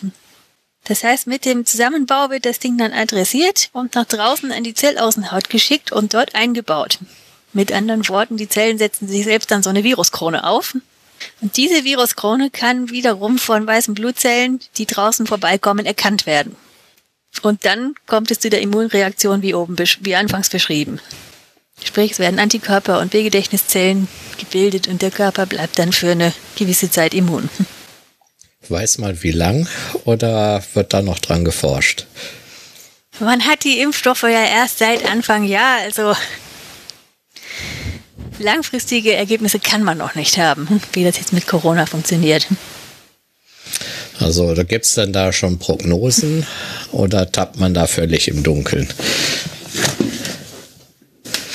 Ich bin da jetzt ehrlich gesagt gerade überfragt. Ja gut, hätte ja sein können. Aber eben ja, gemäß meinem Verständnis tappt man da eher im Dunkeln. Und zwar nicht, weil die Impfstoffe so neu wären, sondern weil eben die Krankheit neu ist. ja, okay, ja. Denn die Coronaviren, die es bislang schon gab, das sind eben irgendwelche Schnupfenviecher, da hat sich das Impfen nie gelohnt. Ja gut, äh, ich habe jetzt heute Morgen äh, wieder mal eine Folge von dem Drosten-Podcast gehört und da gibt's ja diese Sache mit der langfrist- und kurzfristig, die B-Zellen und das andere, ich weiß die, die, die B-Zellen sind halt die, die in den Zellen drinne, also die im Körper drinne sind, langfristig und dann gibt's die Variante, ich weiß nicht, A-Zellen, aber das waren auf jeden Fall die, die in den Schleimhäuten drin sind, die werden relativ schnell abgebaut. Das ist halt die, äh, also was hat er, was hat er heute gesagt, äh, von den Daten, die man bisher hat, dass äh, nach einem halben Jahr irgendwie nur noch 25 Prozent Prozent der Leute, ähm, äh, die in der Schleimhaut haben. Aber halt die B-Zellen noch in, äh, in, äh, in, in größerer Menge da sind. Und äh, Prognose äh, von ihm so ungefähr dass halt äh, die B-Zellen lang genug dran sind, dass man halt eine Grundimmunisierung hat, äh, aber also gegen schwerere Erkrankungen, aber halt die Sache mit der Übertragbarkeit, äh, der halt äh, mit den Viren, die im, im, im Nasenrachenraum gebildet werden, dass das halt abnimmt. Das heißt, äh, wir, wir, wir in Zukunft sieht es möglicherweise so aus, dass äh, das logischerweise das ganze Ding wird endemisch. Das heißt, wir werden es haben äh, in, der, in der Bevölkerung, aber man wird nicht mehr schwer erkranken und äh, dass man halt dann halt einmal im Jahr Auffrische-Impfung machen muss, wie bei dem, äh, wie bei äh, den Grippesachen, wo es halt eher um die Übertragung geht. Aber es dadurch, dass es halt mit, mit den mRNA-Impfstoffen relativ schnell geht, können die Dinger schneller wieder angepasst werden, äh, auch auf, in Hinsicht auf Varianten. Weil man muss auch sagen, von wegen mit Krankheit aufgetreten bis Impfstoffe sind freigegeben, weniger als ein Jahr, Heidewitzka. Das, äh, genau, da wollte ich jetzt nämlich zu kommen. Ja. ja. Was nämlich die Vorteile von diesen mRNA-Impfstoffen gegenüber den konventionellen Impfstoffen angeht. Aber erstmal, um nochmal kurz zurückzudrehen, die Sache ist also, also die, Wirks, die Wirkweise dieser mRNA-Impfstoffe ist nur teilweise neu. Der Unterschied ist eben, statt ganzen Proteinen packt man eben die, die Blaupausen für die Proteine rein und der Körper stellt die Proteine dann selber her. Vorstellung, die, äh, Quatsch, die Vorteile dessen hast du ja eben schon angewandt angedeutet oder erwähnt, hatte ich anfangs gesagt, Antigene, sprich Viren mit Proteinen und dergleichen zu züchten, das dauert lange. mRNA herstellen kann man synthetisch machen, das geht relativ schnell. Dass, wenn dann eine Mutation auftritt, kann man das dann relativ schnell neue Blaupause zusammenbasteln und den Impfstoff ergänzen oder verändern. Dann bleibt vielleicht noch die, äh, ja, Ah, ich bin verrutscht. Genau. Und zwar, ein weiterer Vorteil ist, um RNA-Moleküle herzustellen, wie gesagt, synthetisch, da braucht man keine Tiere. Das heißt, die Tierschützer sind zufrieden, außerdem braucht man keine Hühnereier, das heißt, die, die Eiallergiker sind dann auch glücklich. Und man kann sich, kann zusätzlich sogar das gute Gefühl genießen, dass man eben keine Erreger in seinen Körper spritzt. Das heißt, diejenigen, die aus der Vergangenheit möglicherweise von schlechten Erfahrungen mit Lebendimpfstoffen, also solchen, die da zahnlose oder angeblich zahnlose Erreger enthalten sollen, gehört haben, die können da ganz beruhigt sein. In den mRNA-Impfstoffen sind absolut keine Erreger drin. Dann gibt es einen Nachteil, der erwähnt sein möchte. Das ist das Problem mit der Lagerung von der mRNA. Die ist wohl nicht sonderlich stabil in den Impfstoffen. Deswegen müssen die sehr, sehr kalt gelagert werden. Mit anderen Worten bei minus 80 Grad Celsius. Und das sind Temperaturen, da bräuchte man dann mindestens Trockeneis, damit kommt man bis minus 78 und, oder in Richtung Flüssigstickstoff gehen. Wäre dann bei minus 196 Grad, also irgendwo dazwischen. Ist also technisch aufwendig, das zu lagern und zu transportieren. Jetzt könnte man noch als Nachteil anführen, dass man da, wie eben schon angedeutet, wenig Daten hat zur Verträglichkeit, zur Wirksamkeit und dergleichen. Andererseits durch die Covid-19-Pandemie wird jetzt unglaublich viel mit dem Zeug geimpft. Das heißt, innerhalb weniger Monate hat man schon und Unmenge Daten, die auch gesammelt und ausgewertet werden. Ja, und wenn man jetzt eben anführen wollte, dass das Ganze so neu und unerforscht ist, so neu im, im Sinne von hochgradig experimentell ist das Ganze gar nicht. Denn die Firmen forschen da schon seit zwei oder drei Jahrzehnten dran. Und die Covid-19-Pandemie ist jetzt einfach nur ein Anlass, um den Mut zu zeigen, sowas auf den Markt zu schmeißen. Und den Leuten zu sagen, probiert ja mal was Neues und die tun das auch, weil jetzt eben der entsprechende Druck da ist. Ja, da, da habe ich ja da vor ein paar Wochen, äh, Monaten eher gesagt, eine äh, methodisch inkorrekt Folge gehört, wo genau das gesagt wurde. Wenn jetzt die Leute fragen, wozu die Millionen und Milliarden in die Grundlagenforschung? Ja, äh, eine lange Zeit wurde für hohle Nüsse geforscht, aber jetzt auf einmal ist die Grundlage da und man kann halt äh, aus dem Stand innerhalb von neun Monaten einen funktionsfähigen Impfstoff aus dem Boden stampfen, wo man halt vorher Genau, halt ja. Medikamente, äh, wo halt äh, von wir haben eine Idee für ein Medikament bis wir haben irgendwas in einer Stufe 2 Erprobung äh, 10 Jahre, 20 Jahre und so weiter. Das, da, das dauert dann äh, ähnlich wie Flughafen bauen in Berlin und heutzutage Mhm. geht das, äh, das war äh, noch schneller als Tesla seine Fabrik hochgezogen hat. Genau, also eben, ich sehe das auch als entscheidend an, dass eben solche Entwicklungen dann kommen, wenn der Druck da ist. Ähnliches Prinzip wie damals, als das, das Penicillin wurde während des Zweiten Weltkriegs erfunden, als man händeringend nach, einem, nach Mitteln gegen Wundbrand gesucht hat. Ja, Not macht erfinderisch. Das war halt- genau die Zeit, in der Leute eben bekloppt genug waren, sich mit Extrakten von Schimmelpilzen zu behandeln. Ja gut, der Trick war ja, glaube ich, auch vorher schon bekannt mit dem schimmeligen Brot und so weiter, aber man, das war halt aus den Zeiten von äh, noch Alchemie und so weiter, wo man halt wusste, dass äh, Schimmelpilze können bei äh, solchen gegen sowas helfen, aber man wusste nicht warum. Genau, unseren Druck bringt dann eben den Antrieb, da der Sache auf den Grund zu gehen und notfalls auch was auszuprobieren. Ja, äh, das heißt, äh, das ist halt, äh, die Grundlagenforschung war halt da. Man hat da, es geht dann auch um Haftungsfragen und sowas, alles und halt finanzielles Risiko. Und jetzt war halt, jetzt wurde sowieso mit so viel Geld uh, ähm, um sich geschmissen, äh, allgemein. Da äh, konnte man das Risiko mal eingehen und vor allen Dingen musste man es. Und jetzt der Erfolg gibt der Welt recht. Ja. Jetzt könnte man als Skeptiker noch ähm, anführen, jetzt wo wir viel von Genen und Blaupausen und dergleichen gesprochen haben, machen wir hier was mit Genveränderung? Nein, tun wir nicht. Denn wie schon erwähnt, mRNA kann zwar in die Ze- Zelle transportiert werden von außen oder aus dem Zellkern hinaus, aber nicht in den Zellkern hinein. Und selbst wenn letzteres möglich wäre, hatte ich ja eben erwähnt, dass die RNA-Ketten aus einem anderen Alphabet bestehen als die DNA-Ketten, weil eine Base eben abweicht. Und es gibt wohl Enzyme, die eben auch rückwärts aus RNA DNA machen können. Da gibt es einige gefährliche Viren, die das können, HIV zum Beispiel.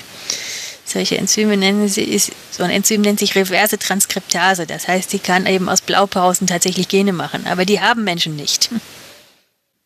Und sowas ist auch mitnichten in den Impfstoffen drin. Sprich, es ist praktisch ausgeschlossen, dass eben diese Informationen aus den Blaupausen, die man da verimpft, irgendwie sich auf unsere Gene niederschlägt. Das geht gar nicht.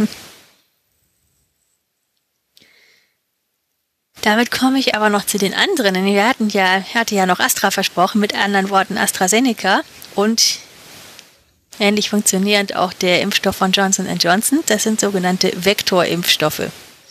Die sind eigentlich relativ nah an den Lebendimpfstoffen dran, denn ein Vektor ist letztlich in der Zellbiologie bzw. Biochemie ein Virus, der keine Krankheit auslöst, sondern irgendwas in eine Zelle hineintransportieren kann. Das klassische trojanische In dem, Pferd. genau, und in dem, und wenn es jetzt hier um die Impfstoffe geht, transportiert dieser Vektorvirus, das ist irgendein harmloses Virus, das nichts kann, außer eben, dass es Spike-Proteine trägt. Man hat dem harmlosen Virus also die Corona-Krone aufgesetzt. Und diese Corona-Krone wird eben analog zu den Lebendimpfstoffen vom Immunsystem erkannt und dann verläuft die Sache wie bei den anderen Impfstoffen auch. Ja, da habe ich was Interessantes gehört von wegen, äh, wenn man jetzt AstraZeneca vergleicht mit dem mit dem von den Russen, den Sputnik. Äh, bei dieser ganzen Vektorsache, da soll es ja das Problem geben, dass halt äh, mit erster Impfung, zweiter Impfung, dass bei der zweiten Impfung es passieren kann, dass äh, das äh, der trojanische Pferd nicht mehr reingelassen wird, weil das trojanische Pferd erkannt wird. Und da gehen die Russen einen anderen Weg. Da sind die erste und die zweite Impfung verschieden mit verschiedenen Vektoren, dass man halt zweifelt, das erste Mal kommt ein Pferd, das zweite Mal kommt ein Esel. Deswegen, um das, äh, um, um das. Äh, das ist natürlich auch eine Idee. Ja, ja das, das ist der, der Hintergrund vor der, vor, vor, von der russischen Variante. Die hm. ist ja auch so ein Vektorimpfstoff. Johnson und Johnson sollen es ja sogar hinbekommen haben, dass sie nur ein Pferd brauchen. Ja. Ja, das, also nur das, eine Impfung. Ja, das hat ja äh, einen Vorteil, wenn man halt Bevölkerung impfen muss, wo es halt schwierig ist, äh, einen zweiten Termin hinzukriegen, wo man halt mhm. mit einem Schuss äh, den, äh, fertig sein will. Ja, geht ja auch schneller, wenn es dann funktioniert. Ja, natürlich. Hm. Das muss man halt gucken, wie halt die Gesamtwirksamkeit, aber wichtig ist ja, dass wir so viel verschiedene Pferde im Rennen haben, dass halt, äh, selbst wenn da einige Sachen sind, die halt nicht so gut funktionieren, es sind halt viele verschiedene auf, auf dem Markt und da, dadurch haben wir viele Versuche, was wirksam sind und bisher sieht es ja aus, als wenn da noch kein Totalversager bei gewesen wäre. Ja, und das sieht eigentlich schon recht gut aus. Das kommt eben da tatsächlich dazu, dass wir verschiedene Pferde im Rennen haben und dann auch Daten über verschiedene Pferde kriegen. Ja. Und in Zukunft wohl das Beste auswählen können. Aber wie du sagst, im Moment scheinen ja alle gut zu sein. Ja. Jetzt bleibt abschließend die Frage, impfen lassen oder nicht. Ich persönlich werde es machen, sobald ich kann. Da ich noch knapp unter 40 und gesund bin, wird das bei mir wohl noch eine Weile dauern. Der Uli hat seinen Impfstoff aus verschiedenen Gründen heute bekommen. Genau. Ich weiß nicht, ich wie sieht das bei dir aus, Sven? ja, Wirst du es machen lassen, nee, wenn du nee, also kannst, also, oder bleibst du lieber beim Dosenbier? Nee, nee bei, bei, bei, mir, äh, wir, also es, es könnte sein, dass ich, äh, dass ich in die Prio-Gruppe 3 reinrutsche wegen äh, öffentlicher Dienst Müllabfuhr, also äh, Stimmt, hattest du ja erwähnt. Abfallwirtschaft. Das heißt, äh, da, da, dass ich dann dass ich über Prio Gruppe 3 noch irgendwie reinrutschen könnte. Das ist aber bisher noch nicht sicher. Ja, bei mir war es halt ein Kontingent der Stadt Köln, äh, dass die für Lehrer äh, eingerichtet haben. Äh, ich glaube, das waren äh, 5000 Dosen. Und da habe ich mich halt beworben und ähm, so wie es aussieht, habe ich halt innerhalb der dieser Gruppe dann aufgrund meiner Vorerkrankungen eine Priorisierung gekriegt. Ja, und dadurch gab es dann heute den ersten Peaks.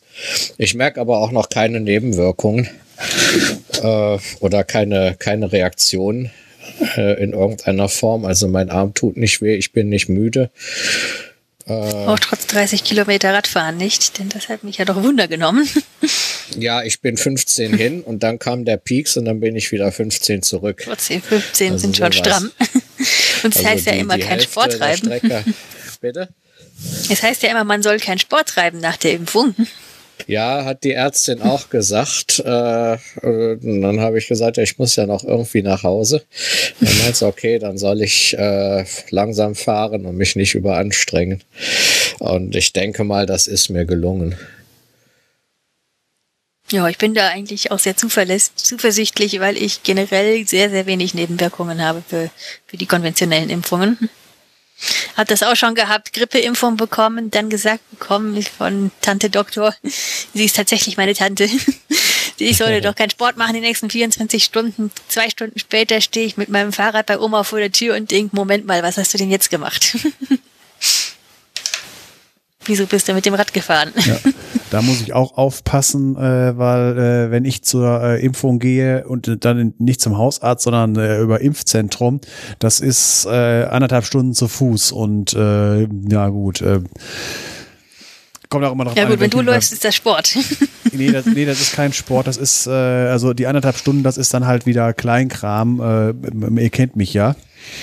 Ja, und gut, äh, von so wegen, äh, von wegen sehen. mit, mit Impfverträglichkeit. Ich habe Anfang des Jahres hier Zeckenimpfung, also FSME gehabt. Äh, da habe ich äh, nach einer Woche habe ich äh, das Pflaster mal bemerkt, weil ich, äh, dass ich dann dass ich hinten auf hinten in, in, in der Hüfte wurde das gemacht. Und äh, da habe ich, da habe ich dann halt immer beim beim Duschen halt äh, nicht mehr dran gedacht, dass da hinten da habe ich immer am Pflaster vorbeigewischt oder so. Dann habe ich mal, oh, da war ja noch was, nix irgendwie rot, dick oder sonst irgendwie, aber auch gesagt von wegen, ich soll keinen Sport machen danach. FSME habe ich letztes Jahr auffrischen lassen, allerdings in den Oberarmmuskel, wie man das sonst auch macht. Ja, ja gut. äh, Der Arm sollte halt Aber eben auch bleiben. nichts von gemerkt. Ja. Ich hatte mit Impfung in der Beziehung noch nie Probleme. Und was hatte ich letztes Jahr? Tetanus.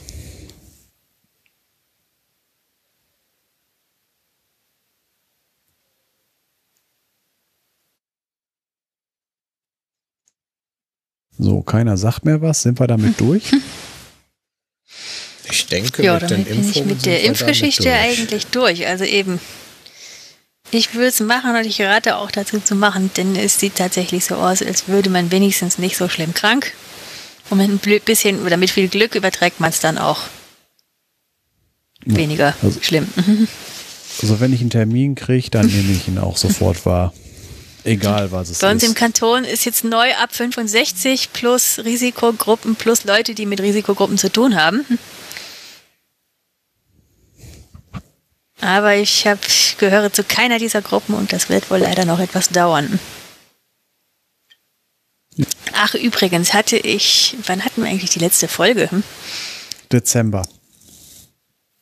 Im Dezember, ja gut, dann hatte ich ja erwähnt, dass wir eigentlich schon genesen sind. Ja. Oder zumindest mein Mann. Und das ist auch der Grund, äh, ich hatte es ja, wenn ich es gehabt hatte, dann symptomlos und das ist auch der Grund, warum ich mich impfen lassen will. Hm? Ja. Ja, dann ja, äh, wird ja gesagt von wegen, dass halt wer wer es schon gehabt hat, im Prinzip äh, egal welches nur noch ein, weil das effektiv dann nur noch eine Auffrischungsimpfung benötigt wird. Ja, eben, mein Mann wird nur eine bekommen, weil er es definitiv gehabt hat. Ich wurde ja damals nicht getestet und symptomlos ist sowieso nicht so sicher angeblich wie mit Symptomen. Was die Immunität angeht. Ja, weil der Körper nicht so ganz mir in voraussichtlich gekommen ist. Genau. Aber mir ist es lieber so, den zweiten, lieber den zweiten Peaks, als da so in Wallung zu kommen wie der Reto. Ja. Gut, dann kommen wir eigentlich dann zum nächsten, würde ich mal sagen, oder? Ja, Ja. das haben wir jetzt schon lang nicht mehr gemacht. Nämlich einfach mal ein Album besprochen. Ein Musikalbum. Ähm, da ich äh, ja doch sehr viel zu Hause bin, habe ich für sowas mittlerweile Zeit. Eigentlich äh, habe ich das, äh, dieses Werk schon seit Jahren bei mir im Bücherregal stehen. Ich habe auch in einer der Podcast-Folgen äh, schon mal angedroht, dass ich äh, da mal ein bisschen was zu erzählen werde. Und jetzt äh, halt durch äh, verschiedene Lockdowns und Corona-Maßnahmen äh, und durch meine eigene Vorsicht auch, äh, dass ich da lieber zu Hause bleibe, habe ich mich tatsächlich mal, äh, habe ich mir die Zeit mal nehmen können, äh, mir das mal äh, anzuhören. Das klingt jetzt nach äh, einem ziemlich dicken Brett und das ist es auch. Es handelt sich nämlich um ein Werk bestehend aus elf Musikalben und einer Video-DVD. Das Ganze nennt sich Blue Guitars von Chris Rea. Ja, da gibt's eine kleine Vorgeschichte zu. Ähm, der äh, Chris Rea ist ja äh, 2002 äh, im Gegensatz zu vielen anderen, die da sehr viel Pech haben, äh, von Bauchspeicheldrüsenkrebs genesen. Und ähm, während dieser Zeit ist er halt von seinem Major-Label fallen lassen worden, fallen gelassen worden. Aber das war für ihn nur gut, weil ähm, jetzt konnte er quasi anfangen zu machen, was er will.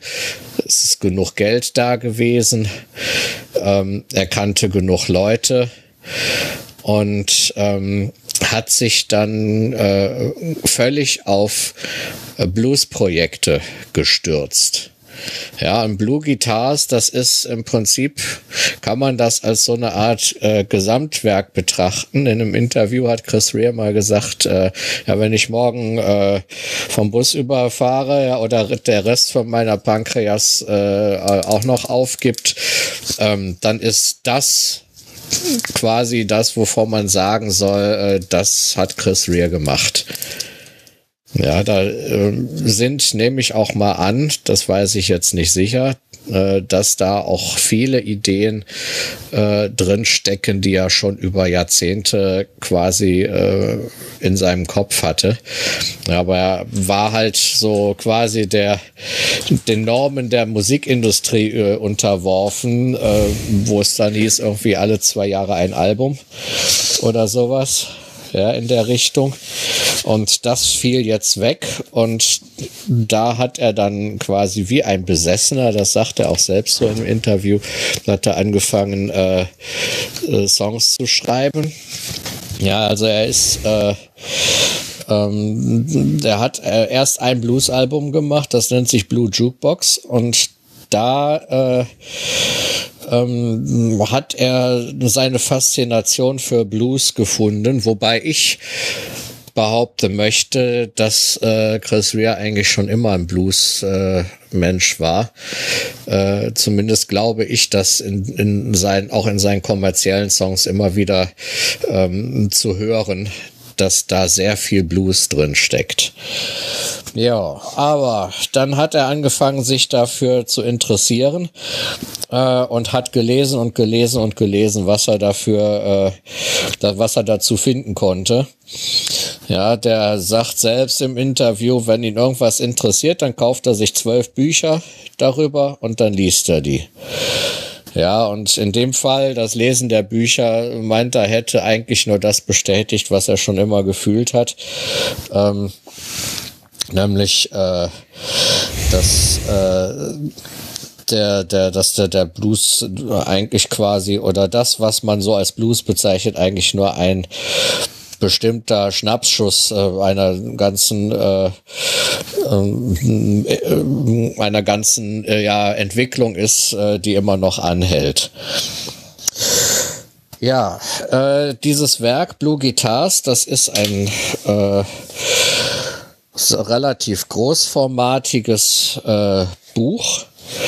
Ja, wo hinter dem Einband, äh, also quasi hinter dem äh, um, ja, hinter der, der, der Front, äh, von hinter dem vorderen Einband stecken äh, acht CDs und äh, hinter dem äh, hinteren Einband sind noch mal vier Scheiben, äh, drei CDs und halt die erwähnte ähm, DVD die es auch als Album 12 bezeichnet. Dieses Werk enthält am Anfang ein Interview mit Chris Rea, wo er diese ganze Entwicklung, die ich jetzt wirklich sehr in Kürze äh, wiedergegeben habe, doch etwas ausführlicher schildert. Ähm, und äh, was ich auch sehr schön finde, ist, dass in diesem Buch auch Gemälde äh, abgedruckt sind. Ja, teilweise äh, komplett und äh, dann teilweise auch nochmal in Ausschnitten, die Chris Rea selbst äh, geschaffen hat. Ähm, da ist eigentlich auf fast jedem Gemälde sind irgendwelche Seiteninstrumente zu sehen. Gitarren, Banjos, ähm, E-Gitarren. Auf einem ist einfach nur ein Pickup drauf. Ähm, das finde ich, finde ich halt sehr schön.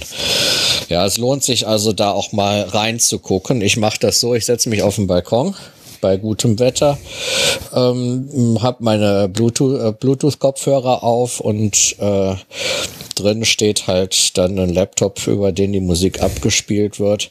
Meistens trinke ich dann dazu ein Bier oder auch schon mal ein Fietz oder ein Weinchen oder, ein, oder Whisky war auch schon dabei. Und dann höre ich mir immer mal wieder so eine Dosis davon an. Ja, die ersten sechs Alben habe ich mir bereits angehört. Ja, ich gucke dann dabei in das Buch, während ich die höre, lese dann teilweise auch die Texte mit, je nachdem. Äh, zu jedem Album ist auch noch mal ein beschreibender Text da drin, ähm, wo man halt so sehen kann, was, äh, wo, an welchem Punkt der Reise man jetzt gerade ist. Das fängt an mit äh, dem Album Beginnings. Da geht äh, Chris Rea halt auf die Wurzeln des Blues in äh, Westafrika ein, von wo ja ähm, quasi die, die Sklaven für die USA geholt wurden, hauptsächlich für die Südstaaten der USA. Da wurden halt viele äh, verkauft. Ja, äh, teilweise äh, auch verraten von den eigenen Leuten. Das ist zum Beispiel äh, auf dem Album Beginnings. Ähm, das dritte äh, Lied, das, das heißt The King Who Sold His Own. Ja, das heißt, da haben auch teilweise die Häuptlinge ihre eigenen Leute dann äh, an die Sklavenhändler verkauft, um Reibach zu machen. Ähm, aber es wurden halt, äh, die Mehrheit wurde halt wirklich einfach mit Gewalt gefangen und verschleppt. Und das ist natürlich eine ziemlich schlimme Geschichte. Und da ist dann halt auch so diese, diese Blues-Musik entstanden. Ja, also das erste Album hatte eine ziemlich traurige und äh, dunkle Grundstimmung. Ähm, und das ist ja im Prinzip das, was den Blues auch ausmacht bis heute. Ja, so dieses leicht traurige, ich würde nicht sagen depressiv. Meinem Empfinden nach ist die Depression schwarz von der Farbe her eher so, wenn ich das jetzt mal einfach meinem Gefühl, nach meinem Gefühl zuordne. Und äh, das andere, das ist eher blau. Ja, also so empfinde ich das einfach. Ja, dieses erste Album, das hört auf mit einem Song, der heißt äh, Bossman, äh, Bossman Cut My Chains. Da ging es darum, dass halt die Sklaven dann auch irgendwann freigelassen wurden. Und da schließt sich dann thematisch eigentlich schon das nächste Album an, das heißt Country Blues. Da geht's halt äh, um das Leben in den Südstaaten äh, der USA, wo dann halt äh, auch schon viele freigelassene ehemalige Sklaven äh, es irgendwie hinkriegen mussten zu überleben. Ja, wenn sie vorher als Sklaven gehalten wurden, mussten sie jetzt halt teilweise noch härter oder genauso hart arbeiten für sehr wenig Geld, das kaum zum Leben gereicht hat. Das heißt, so groß war der Unterschied jetzt nicht äh, zu, zu, zu vorher. Ähm, also von richtiger Freiheit kann man da noch nicht reden. Dazu kamen dann halt auch so Sachen wie der Ku Klux Klan. Äh, ja, da gibt's den KKK Blues auf dem Album, das, das vierte Lied. Ja, und so Titel wie äh, Too Much Drinking und äh, äh, Steam Train Blues, ja, die Sehnsucht, äh, woanders äh, hinzugehen und da halt ein Leben aufzubauen. Ähm, das ist, äh, das, das, das sagt im Prinzip schon alles, ja. Also da geht's halt so um die Zeit. Ähm, das nächste Album ist dann, äh, heißt dann Louisiana und New Orleans. Da geht's halt äh, so um die Sachen, äh, äh, ja, diese charakteristische, das halt für viele moderne Bluesmusiker auch äh, die Basis war, äh, halt der, der Blues aus dieser Gegend, Louisiana, New Orleans, äh, Mississippi Delta. Ja, äh, da wurde dann halt die äh, Musik, die aus Afrika in dieses Gebiet kam, wurde dann halt dort mit äh, den da vorhandenen Instrumenten äh, gespielt. Blechblasinstrumente, Klavier, Banjo, Akkordeon und äh, ja, da ist halt im Prinzip schon äh, so, so, so, so die heutige Form, die man so als Blues kennt, drin zu erkennen. Dann gab es noch mal einen großen Entwicklungsschub. Ähm, das wird dann klar auf dem Album Electric Memphis Blues.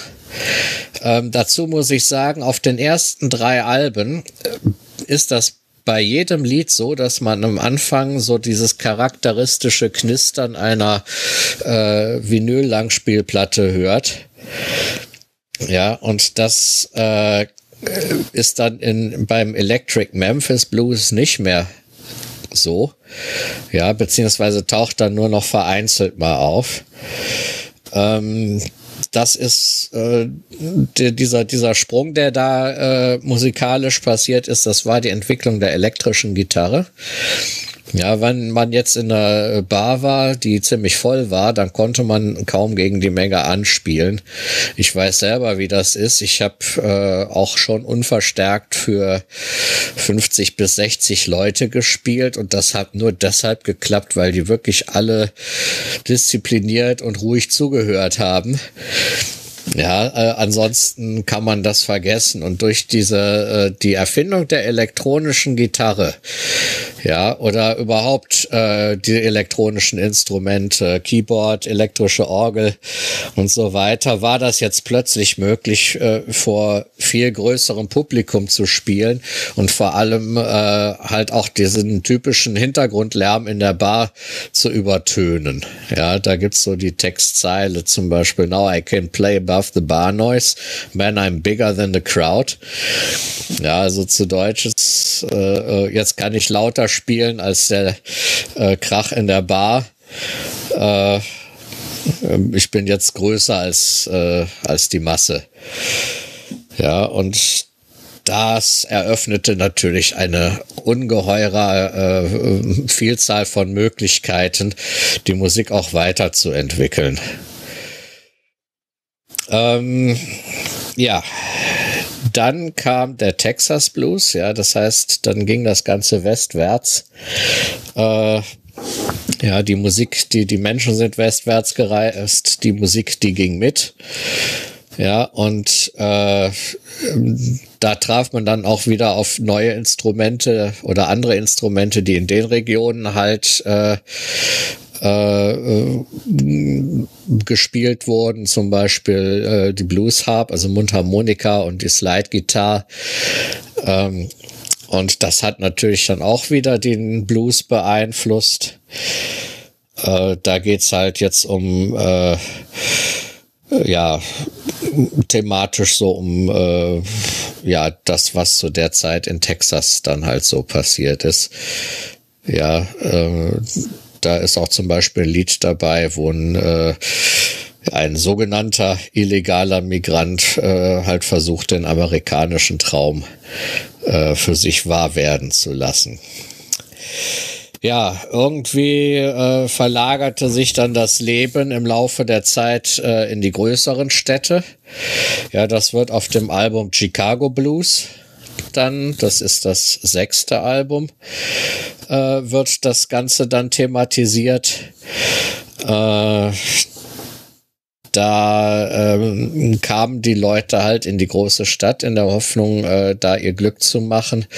Aber ähm, das gab natürlich auch dann entsprechend wieder die äh, äh, diese Probleme in den großen Städten gab's äh, Drogen Alkohol, Prostitution, Obdachlosigkeit.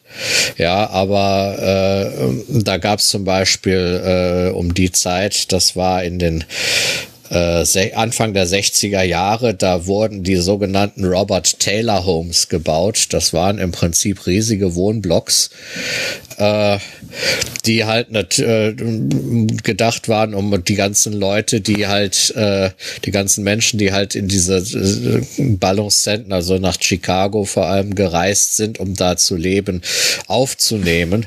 Aber das hat natürlich die üblichen Probleme mit sich gebracht, die wir heute auch noch kennen äh, in solchen großen Blocks, nämlich wirklich äh, Drogenhandel oder Drogen, äh, äh, Kriminalität und solche Sachen. Ja, also ich weiß nicht, wer es kennt, vielleicht äh, äh in, in Köln-Meschenich, diese Wohnblocks, da am Kölnberg. Das ist ja ab und zu mal in den Nachrichten. Ähm, aber das Ganze dann halt noch mal äh, um einiges brutaler muss das wohl zu der Zeit gewesen sein. Und das schlägt sich halt auch äh, in den Texten wieder. Ja, Bob Taylor, ja, also diese Robert Taylor Housings äh, oder Homes. Dann Maxwell Street muss wohl auch eine ziemlich üble Gegend gewesen sein. Und die Lieder handeln halt von dem Traum, also von der Tatsache, dass man genau da gelandet ist und auch von dem Traum, da wieder wegzukommen irgendwie, ja, aufzusteigen, gesellschaftlich und ein besseres Leben zu haben. Ja, damit bin ich jetzt erstmal am Ende. Das nächste Album Blues Ballads, das habe ich noch nicht gehört. Äh, aber das ist ja auch nicht schlimm, weil dann habe ich für nächstes Mal halt äh, auch noch mal was zu erzählen. Ja, aber damit bin ich jetzt erstmal fertig. Also ich kann nur jedem empfehlen, auch wenn man kein Blues, jetzt ist keine so große Verbindung zum Blues hat, äh, es lohnt sich wirklich da reinzuhören, auch die Texte zu lesen und sich die Bilder anzusehen. Kann ich nur bestätigen. Ich habe zwischendurch die Nase in YouTube reingesteckt. Es gibt die ganzen Alben auf YouTube mit Abbildungen von diesen Gemälden. Ja. Und ich bin schon fasziniert. Dann habe ich morgen was zu hören. Ich habe gerade auch mal äh, nicht gegoogelt, ich habe wieder mal meine äh, die allwissende Müllhalle befragt zu den Robert Taylor Homes. Es, es geht da wirklich nie, äh, konkret um äh, ein einzelnes Bauprojekt mit mehreren Häusern dieser Art in Chicago. Ja, genau. Ja, genau. Das ist also sowas wie Köln-Chorweiler, so in der Art. Und äh, das kann ich auch direkt mal mit verlinken. Äh, als ich das Gebäude, das da gesehen das sah man, oh, das habe ich in SimCity schon mal gesehen. Ist so typischer Wohnblock, äh, grau und äh, halt kasernenhaft und ja. Und wenn man einfach nur die Unterüberschriften, ja, ähm, ist, gibt einen englischen Artikel, History Problems, Gang Violence and Drugs, Crime und so weiter und so weiter. Ja, was ich dann halt auch gesagt habe, ne? Also äh, das muss, muss, muss, muss schon eine schlimme Geschichte äh, gewesen sein. Ja. 61 bis 62 gebaut und abgerissen 98 bis 2007. Ja, ich glaube, eins steht noch, äh, das Gebäude 22. Ja, äh, ich weiß nicht, ob das halt, äh, ich guck mal eben gerade, ob das wirklich noch steht, weil das, das Foto Ja, ist von 2005 obwohl- und 2007 Ja, ist, stimmt. ja, Ja, dann haben sie es vielleicht 2007 auch schon abgerissen gehabt. ja, das Gebäude sieht auch auf dem Foto jetzt nicht so aus, als wäre es noch äh, gut bewirtschaftet. Die, die, die, die, unterste, die untersten zwei, zwei Etagen zugemauert, zugemauerte Fenster, also und ähm, ja gut, ähm, Investitionen in amerikanische Infrastruktur, ja, ähm, der Herr Biden hat noch viel zu tun. Ja gut, äh, ja, ich finde das ein bisschen schade, dass sie das letzte Gebäude 2007 auch äh, schon abgerissen, auch noch abgerissen haben. Also ich denke mal, auch wenn es äh, eine ziemlich üble Geschichte war, aber es, äh, ich fände, das hat auch, sollte man, hätte man zumindest eins äh, auch unter Denkmalschutz stellen können, meiner Meinung nach. Ja, stimmt, einfach ja. Äh, aus, aus historischen Gründen. Ja. Ja, das Problem war, das war halt äh, also 1961, 62 zu diesem Zeitpunkt, äh, da, äh, das war halt, die, das war der Zeitgeist. Äh, und wenn man es mal aus der damaligen Zeit sieht, äh, wie man vorher gewohnt hat und äh, das wir das wir das war schon äh, allein äh, von der Ausstattung her von solchen Gebäuden. Das war natürlich eine ganz andere Sache als äh, als die äh, gründerzeitlichen äh, Wohnblocks mit Klo auf dem Gang oder draußen und solche Sachen alles. Das Problem ist halt äh, dass man halt eine zu hohe Dichte eine zu große Monokultur und vor allen Dingen hat das ähm, zur Se- Segregation geführt. Am Anfang mag es vielleicht noch gemischt sein aber innerhalb von kürzester Zeit sind halt Leute die sich leisten konnten weggezogen deswegen sind halt die Akademiker draußen gewesen, woanders, irgendwo im Grün, im Einfamilienhaus und halt Leute mit weniger Geld sind da geblieben, was natürlich zur Konzentration von Problemen geführt hat. Weil die Durchmischung halt weg ist. Und deswegen ist man ja, Ja. heutzu- heutzutage mit sozialen Wohnungsbauprojekten, baut man halt nicht mehr diese riesigen Dinger. Wenn überhaupt, baut man noch ein einzelnes davon, so als Punkthaus, aber nicht eine ganze Stadt wie Und Mhm. ansonsten halt kleinteiliger. Ja, ich muss noch was zu der Maxwell Street sagen. Also das kam vielleicht so rüber, dass das äh, ähnlich wie diese Robert Taylor Housings äh, wirklich eine üble Geschichte gewesen ist. Das stimmt eigentlich so nicht. Ähm, das könnte aber, man könnte aber auf die Idee kommen, weil in, diese, in äh, dem entsprechenden äh, Liedtext von Chris Rea ähm, wünscht sich halt jemand auch da rauszukommen. Ja, das war halt äh, äh, quasi die äh, Geburtsstätte des Chicago Blues. Ja, und da gab's halt äh, den, den, den Maxwell Street Markt, Market, ja. Und äh, auch entsprechende Etablissements halt, in denen äh, halt äh, der Blues entstanden ist quasi oder der Chicago Blues entstanden ist oder sich ausgeformt hat. Ne? Und da haben halt auch viele Immigranten gewohnt, was natürlich äh, für so eine kulturelle Entwicklung auch eine ganz schön ähm, treibende Geschichte sein kann, ne? weil da halt viel zusammenfließt auch. Ja, nur, nur, dass jetzt keiner denkt, dass das irgendwie ein Elendsviertel war oder so. Nein, das ist tatsächlich die Geburtsstätte des Chicago Blues, wenn man so will. Ja, ich pack das auch mal mit in die Links rein. Ich habe es gerade gefunden. Ja. Sieht ziemlich bunt aus und halt, da ist auch, äh, ich habe hier die englische, ach, es gibt auch einen deutschen Artikel, aber ich werde wahrscheinlich den englischen nehmen, diese ja, gut, äh, der Deutsche, der ist äh, nur eine kurze Notiz. Also wenn ich werde ich werde hier bei beiden halt äh, bei den bei den äh, Robert Taylor Homes und bei der Maxwell Street den englischen äh, verlinken. Das, die, die geben einfach mehr her. Ja.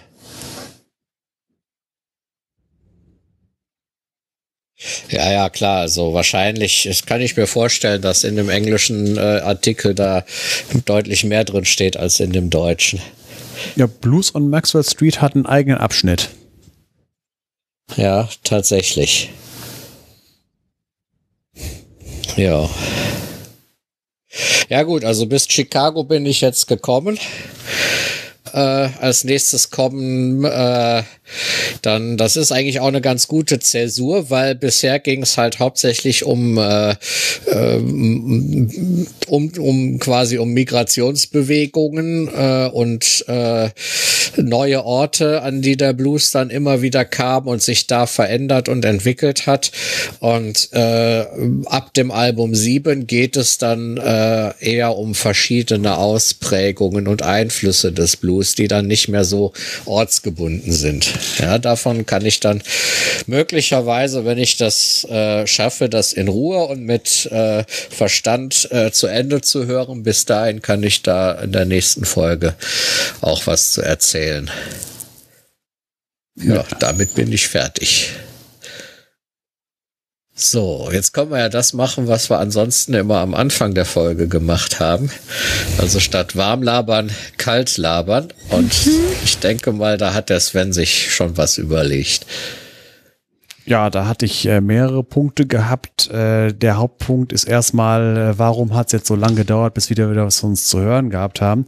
Das liegt halt hauptsächlich daran, dass der Dreh- und Angelpunkt der Detlef halt extrem fehlt. Einfach nur aus dem Grund, weil er der Kommunikator war, der halt immer sich nachgehakt hat und äh, die Leute zusammengehalten. Niemand von uns ist äh, ein, äh, ein Held der E-Mail und der äh, des Nachhakens.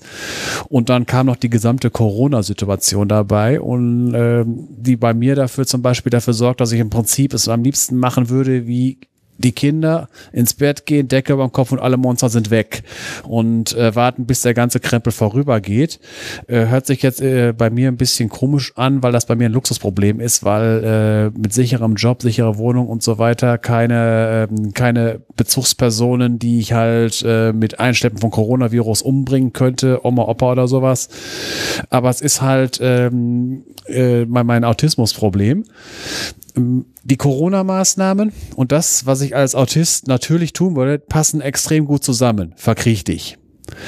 Eigentlich will ich aber das Gegenteil davon tun. Ich will ähm, äh, unter Leute und so weiter. Zum Beispiel, äh, was mir extrem fehlt, ist äh, richtiges Podstock.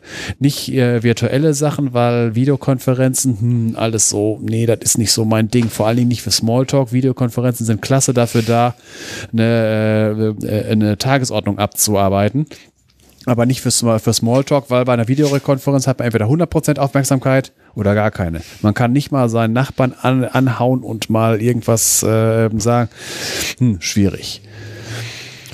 Ja, und äh, deswegen habe hab ich auch nicht so äh, insgesamt äh, nicht so viel äh, Drang gehabt, noch groß nachzuhaken und die Zeit ist immer schön schnell gerannt ähm, und mittlerweile sieht man ja auch Fortschritte, Impfungen und so weiter. Es ist Licht am Ende des Tunnels zu sehen und äh, im Prinzip starre ich nur auf dieses Licht. Äh, dabei hilft mir, dass ich halt die Arbeit läuft, da ist keine groben, keine große Änderung sind, da komme ich auch unter Leute automatisch. Äh, und am Wochenende geht's wandern. Das ist äh, von der Menge her in letzter Zeit brutal geworden, von der Länge her. Also so an so bei, bei einer Wanderung, ähm, die sind drei bis vier Min korrekt lang, wobei mir mittlerweile das Min korrekt logischerweise ausgegangen ist, weil die nur alle zwei Wochen kommen. Da müssen halt andere Sachen Sachen her, aber von der Größenordnung her, aber das ist einfach nur, dass die Zeit vorwärts geht. Und äh, dabei kommen mir auch immer ganz viele Gedanken und äh, eine davon ist halt von wegen, äh, wenn man dann halt Min korrekt hört und dann äh, als das als Wissenschaftspodcast, das ist so der Goldstandard des Wissenschaftspodcasts äh, vom Inhalt und von äh, äh, der Lockerheit und also eine gute Mischung aus äh, Laber-Podcast und Inhaltspodcast. Und das Problem ist, äh, ich messe mich immer an dem, was ich sehe. Und das Internet hat immer das Problem, dass man da immer Bundesliga spielt oder Weltliga und nicht Kreisliga. Das heißt, in der Kreisliga, da spielt man mit ebenbürtigen Gegnern, man schießt viele Tore, man kriegt viele rein, aber man kann häufiger mal jubeln. Und in der Bundesliga, wenn man selber nur auf Kreisliga-Niveau spielt, kriegt man immer die Hütte voll und kann selten jubeln oder überhaupt mal den Ball kriegen. Das ist so mein persönliches Gefühl, dass ich äh, uns immer vergleiche mit, äh, mit, mit den anderen Größen. Und in, in Paarung mit, äh, dass auch äh, bei uns niemand so richtig dabei ist mit äh, Kontakt zur, im, im englischen Begriff fällt mir, gefällt mir besser Audience. Da bin ich absolut nicht so der Held für das ist also alles so Sachen, da, äh, die halt dafür gesorgt haben, dass wir alle in den letzten vier Monaten nichts von uns haben hören lassen. Und im Prinzip was, ich, was da so mein Problem ist, dass wir halt zum Beispiel auf der auf der äh, auf der Wissenschaft-Podcast-Seite mitge, äh, mitgeführt sind und da irgendwie fühle ich mich da so ein bisschen unter Druck gesetzt, dass wir so ein Wahnsinnsniveau abliefern müssen. Aber wenn ich dann mein, meine Vorträge wie so ein Schülerreferat höre und dann das gleiche jetzt, ich sag wieder mal inkorrekt vor, wo das so locker rüberkommt und äh, da da habe ich immer Angst, äh, nicht ordentlich liefern zu können. Und äh, deswegen habe ich, äh, ich, ich muss es für mich selber, ich, es kann nicht jeder erste Liga spielen und muss da selbst noch rein und will dann eher so hinkommen, dass, äh, dass ich das, was ich am, äh, dass ich halt häufiger mal sowas reinbringen will, so mir über komische Themen Gedanken machen. Also wo auch keiner drauf kommt und so äh, und nicht die nicht die harte Wissenschaft, sondern im Prinzip mehr gefährliches Halbwissen und so, wo man verrennen kann. Einmal als Beispiel wollte ich dazu mal bringen von wegen ist mir ist auch jetzt äh, ist jetzt drei Wochen her, aber trotzdem noch relativ zeitnah. Was ist äh, was für Parallelen kann man sehen an Ostern und am Brexit? Mit Ostern meine ich die Ereignisse, worauf das Osterfest beruht. So, was sind, also ich eher als Agnostiker äh, äh kann, äh, bin ja ein bisschen zwei, am Zweifeln, was so an Glaubensinhalten geht, aber es gibt einige Sachen, die ich und auch ein Großteil der Wissenschaft als Tatsachen ansieht. Das sind so, das sind so Sachen, Jesus Christus ist eine historische Tatsache. Ich würde auch mal sagen, die Bergpredigt ist eine historische Tatsache. Es ist eine historische Tatsache, äh, dass da ein Mann namens Pontius Pilatus, dass Jesus ihm vorgeführt, dass Jesus festgenommen wurde und dass Jesus äh, den Kreuzweg gegangen ist, hingerichtet wurde. Und ich sehe es sogar als historische Tatsache, dass das Grab leer war. So, und jetzt erstmal von wegen, was war damals los? Was ist passiert? Äh, die Römer hatten Palästina besetzt gehabt. Und äh, wie sah eine römische Besatzung aus? Sie haben im Prinzip haben sie äh, die, die, äh, haben sie die Regierung des äh, Volkes, was sie besetzt, eigentlich lassen sie intakt und sagen, ihr könnt machen, was ihr wollt, ihr könnt euren Glauben behalten, solange ihr eure Abgaben zahlt und äh, die römische Herrschaft nicht äh, anfechtet. Und dementsprechend äh, gab es in der damaligen Zeit halt noch, äh, äh, noch halt, man kennt es noch aus der, aus der Weihnachtsgeschichte, damals war Herodes König, äh, zur Osterzeit, äh, da weiß ich jetzt nicht, wer wer da, auf jeden Fall gab es den jüdischen Klerus, also die, äh, die, die, die kann man sagen, die Amtskirche. Und die hatten damals eine gewisse Macht. Und dann kommt da so ein Typ namens Jesus her, der behauptet, König der Juden zu sein und fühlten sich natürlich in ihrer Macht bedroht. Vor allen Dingen, weil er äh, in, in Glaubensfragen so äh, mit der Bergpredigt und so weiter eine ganz neue Herangehensweise von, ähm, von Glauben rangeht und an, an ganz andere Werte vermittelt. Auf jeden Fall fühlten die sich bedroht. Also haben sie mit allen ihren, äh, mit allen ihren damals zu, äh, zur Verfügung stehenden Mitteln, die sie hatten, gegen Jesus gehetzt weil sie halt sich von, äh, wenn, wenn sich seine Sachen durchsetzen, in ihrer äh, Macht äh, angezweifelt werden. Was hat dafür, äh, wie sah jetzt die Sache aus mit dem, äh, was ist da vorgekommen? Der Pontius Pilatus, der hat ja Jesus bestimmte Fragen gestellt, ist ja, hat ihn verhört, kann man sagen. Und dabei ist ja auch diese Sache gefallen von, äh, wo Jesus sagte, mein Reich ist nicht von dieser Welt. Damit hat Rom, Pontius Pilatus als, sein, als Vertreter Roms gesagt, dieser Mann stellt für Rom keine Bedrohung dar. Er stellt keine, er stellt ähm, König der Juden, äh, aber nicht ähm, äh, äh, stellt die Macht des Kaisers nicht in äh, Frage. Ich weiß nicht, war, war das, war das Jesus gibt dem Kaiser, was des Kaisers ist und Gott, was Gottes ist? War das Jesus? Weiß ich nicht. So bibelfest bin ich nicht. So, also hat Pontius Pilatus äh, Jesus der äh, Gerichtsbarkeit des jüdischen Klerus über, äh, überstellt. Die haben ihn natürlich äh, verurteilt und äh, damit ist er effektiv zum Tode verurteilt worden. Und jetzt von wegen, wo kommt die Hetzkampagne her?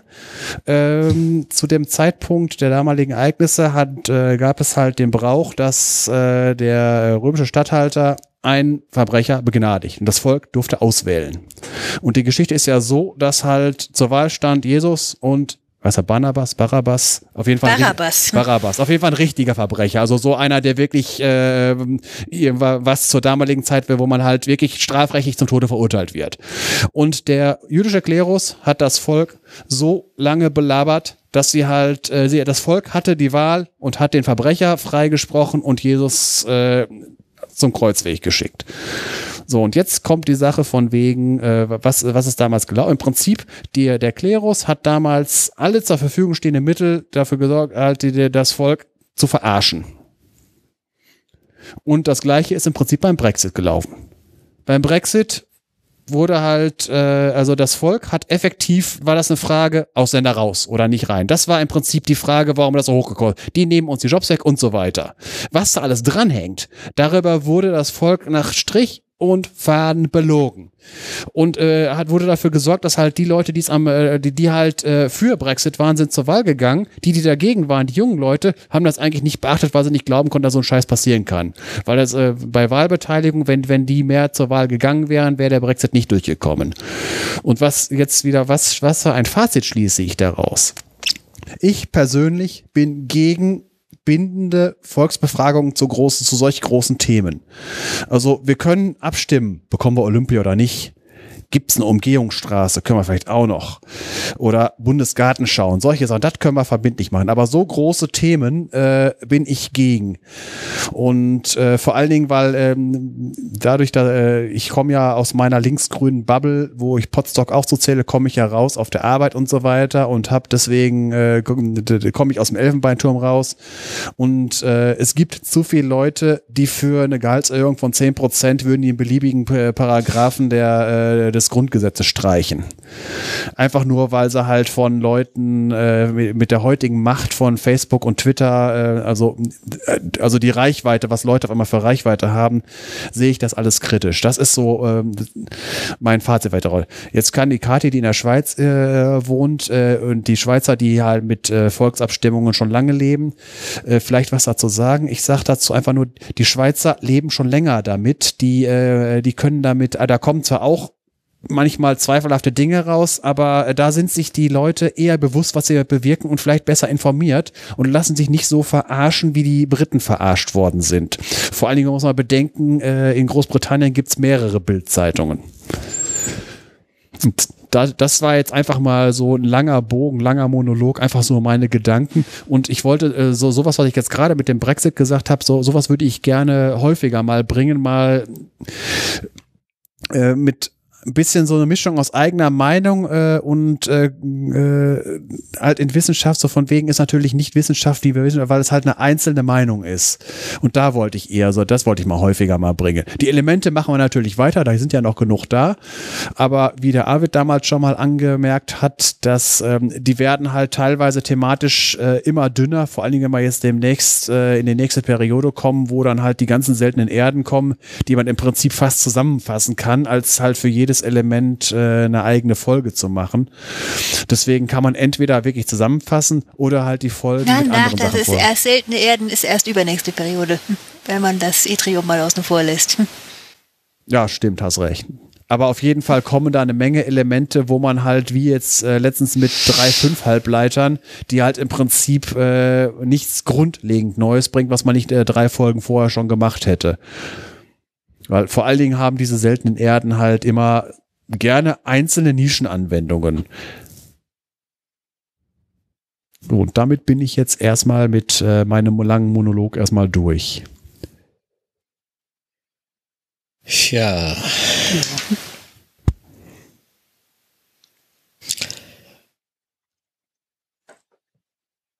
wie gesagt, bei mir war jetzt der Grund, warum ich auch selber nicht so viel gemacht habe in Richtung Podstock, äh, in Richtung Podcast in, der, in den letzten Monaten, äh, dass ich sehr viel zu tun hatte. Ähm, also es ist schon äh, so, es geht ja jetzt so so mit Riesenschritten auf die Prüfungen zu. Ja, die äh, äh, Prüfungen zur Fachhochschulreife, die sind jetzt alle äh, Mitte bis Ende Mai. Und äh, da habe ich dann teilweise auch, äh, um die Chancen zu erhöhen, dass die Schüler das auch schaffen, habe ich halt aus, äh, außer der Reihe Online-Termine angeboten zur Prüfungsvorbereitung und so weiter. Und das kostet natürlich alles Zeit, sowas auch vernünftig vorzubereiten. Und dann war ich halt äh, sehr absorbiert. Ähm, da waren nur einige Freizeit-Highlights dabei. Ja, eins habe ich ja vorhin geschildert. Die äh, dieses äh, Album Blue Guitars, wo ich endlich mal reinhören konnte. Und ich bin den einen oder anderen Tag habe ich mich auch mal aufs Fahrrad geschwungen. Äh, ja, ich bin zum Beispiel die Erft einmal bis zur Quelle und zurück und einmal bis zur Mündung und zurück geradelt, jeweils an einem Tag, weil ich halt äh, normalerweise wäre ich mit dem Fahrrad äh, in den Zug gestiegen und wäre zur Quelle gefahren und wäre dann da losgefahren. Äh, aber im Moment meide ich halt öffentliche Verkehrsmittel noch wie die Pest. Äh, einfach aus Infektionsschutzgründen. Ja, aber das waren so kleinere Highlights, die ich mir dann doch gegönnt habe, aber so äh, eher langfristige Sachen, wie sich Gedanken um eine Podcast-Folge zu machen und was ich da erzähle, das war halt bei mir jetzt zeitlich einfach nicht drin. Das wird sich aber jetzt in der nächsten Zeit auch wieder verbessern. Äh, aus dem einfachen Grund, irgendwann sind die Prüfungen auch vorbei. Und da ich sehr viele Prüfungsklassen unterrichte, äh, sind die, äh, findet dann halt auch bis zu den Sommerferien kein Unterricht mehr statt ab Ende nächster Woche in diesen Klassen. Und da werde ich sicherlich auch wieder mehr Luft zum Atmen haben, was das betrifft. So, das waren jetzt noch meine zwei Cent dazu. Ja, ich muss ja gestehen, dass es bei mir das daran liegt, dass ich ähnliche Tendenzen wie das Sven habe, obwohl ich nicht autistisch bin. Meine instinktive Reaktion auf die elende Corona-Geschichte war auch Decke über den Kopf und abwarten. Gerade jetzt im Winter, wo nicht viel lief und dann ist mir nicht nur der Podcast irgendwie entglitten, sondern auch der Blog. Auch da werde ich jetzt wieder beleben müssen.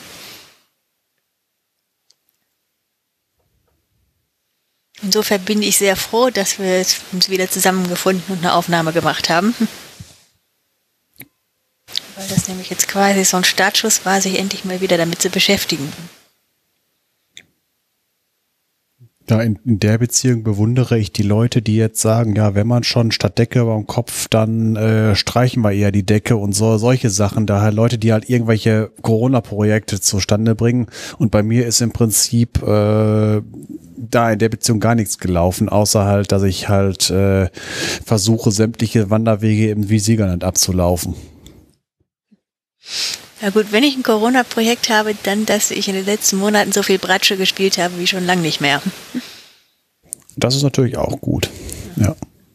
Also vor allem zu Hause, weil die Orchester haben lange nicht geprobt. Wir haben jetzt am Montag mit dem Orchesterverein endlich wieder anfangen dürfen.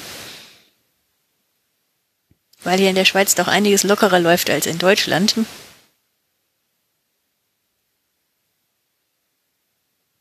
Und ich darf eben Mitte Mai ein Solokonzert quasi aufspielen zur Vernissage meiner Schwiegermutter.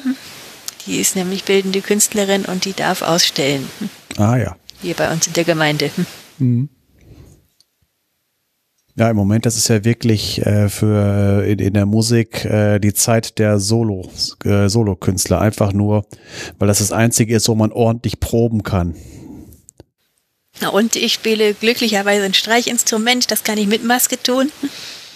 Ja, Denn ein bisschen verrückt sind die Schweizer mit ihren Regeln schon. Die haben gesagt, Vereine dürfen sich treffen, auch Orchestervereine, aber mit maximal 15 Personen. Und wenn darunter Bläser sind, sprich solche, die keine Maske tragen können, dann brauchen die für jede Person, die ein Blasinstrument spielt, 25 eigene Quadratmeter im Probenraum. Und wir proben normalerweise in der Schulaula und man kann sich vorstellen, wie schnell die trotzdem voll ist. ja, außerdem hat man da doch schon fast Leck drinne. Also von wenn man so weit Genau, und sitzt. wenn man den Abstand dann auch noch einhält, gibt das auch noch Leck. Ja. Und jetzt haben wir am Montag geprobt mit 13 Streichern und zwei Klarinetten und damit war der Raum bumsvoll. Hm. Ja was die Abstandsregel angeht. Also im Prinzip, man darf, aber die Regeln sind so Hanebüchen, dass es eigentlich nicht geht. Ja. Es ja, sei denn, man spielt mit Streichinstrumenten. Hm? Ja, eine Gustav Mahler Aufführung geht gar nicht. nee.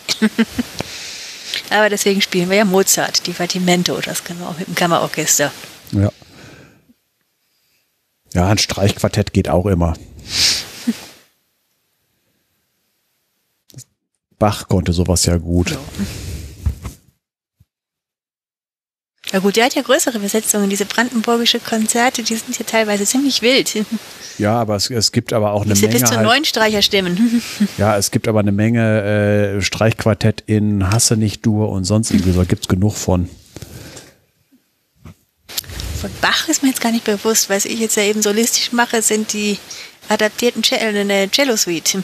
Ja, ja, für Solo-Cello äh, ist. Kann man auch gut auf der Bratsche. Ja, ja, ein Quartett ist noch nicht auch nicht gerade Solo, aber halt für, für was man halt in den Raum noch reinkriegt, also kleine Kammermusik. Aber wenn man viel Volumen haben will, muss man Orgel nehmen. Äh, da kann eine Person keine Menge Lärm machen mit einer Orgel. Vor allem mit Maske. ja. Das haben wir Ostern gemacht, Ostermesse. Normalerweise singt der Kirchenchor, der darf nicht. Also haben wir Streichquintett mit Orgel gespielt und Solosopranistin, denn die, die, die wird gnädigerweise gestattet. Ah ja. Dass eine Profiperson singen darf. Tatsächlich haben dann sogar zwei gesungen, denn es gab dann ein Stück als Duett. Und da hat die Kantorin dann noch die zweite Stimme gemacht. Ach so, ich dachte, es wäre jetzt hier äh, wie bei Milli Vanilli gemacht worden. Also, dass die Stimme, dass, dass die Singstimme eigentlich äh, aus der Konserve kommt. Nee, also so weit sind wir dann nicht gegangen. Die haben schon live gesungen. Und dann witzig zu Ostern unter anderem eben Arien aus dem Messias. Das war für mich, es wurde ja auch, auch bezahlt, sehr, sehr leicht verdientes Geld, denn in den meisten Messias-Sopran-Arien ist gar keine Bratsche dabei. Mhm. Da durfte ich zuhören. Habe aber trotzdem volles Honorar bekommen. Ach, gut. Es ist ungefähr so wie, eine, wie 433 von John Cage aufführen. Lauter 4 Minuten 33 Tazit, oder wie? Ja, 4 äh, Minuten 33, nur, nur Pausen. Keine Note. Eben, Tazit. Ja.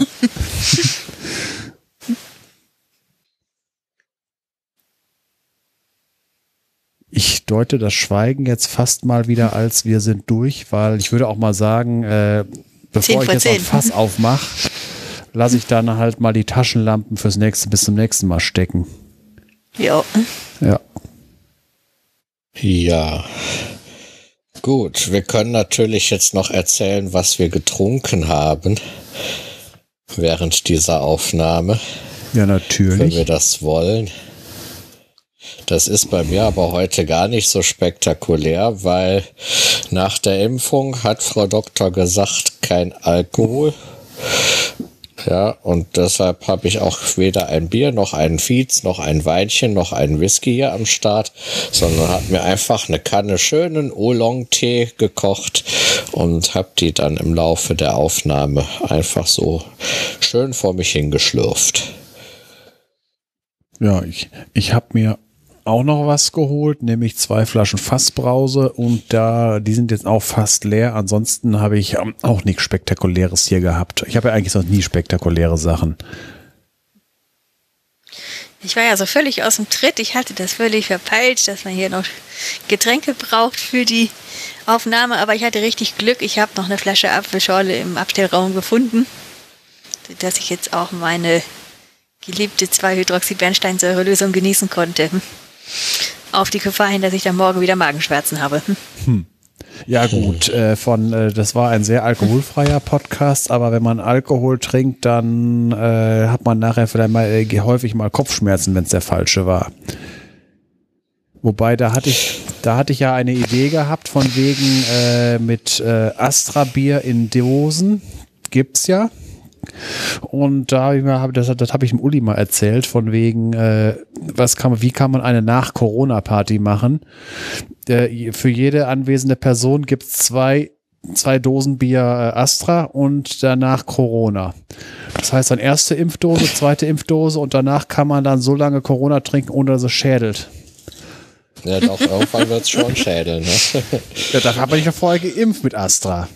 Ach so, du meinst, wenn man nach der Aktion einen Schädel hat, dann sind das die Nebenwirkungen von den Impfungen. Ja, genau. Okay, alles klar. Ja, jetzt habe ich das verstanden. Ja. Eigentlich ich bin man, dabei. Man impft sich ja gegen das Corona. Ja, ja ich bin dabei. Also ja. ich mache mit. Ja, meine, erzählt das mal der Alkoholdehydrogenase. Ne, es ist noch zu früh, aber bei uns im Rewe war heute Corona im Angebot aber ich konnte mich zurückhalten, weil mit wem sollte ich es trinken? Alleine haue ich mir kein Bier rein.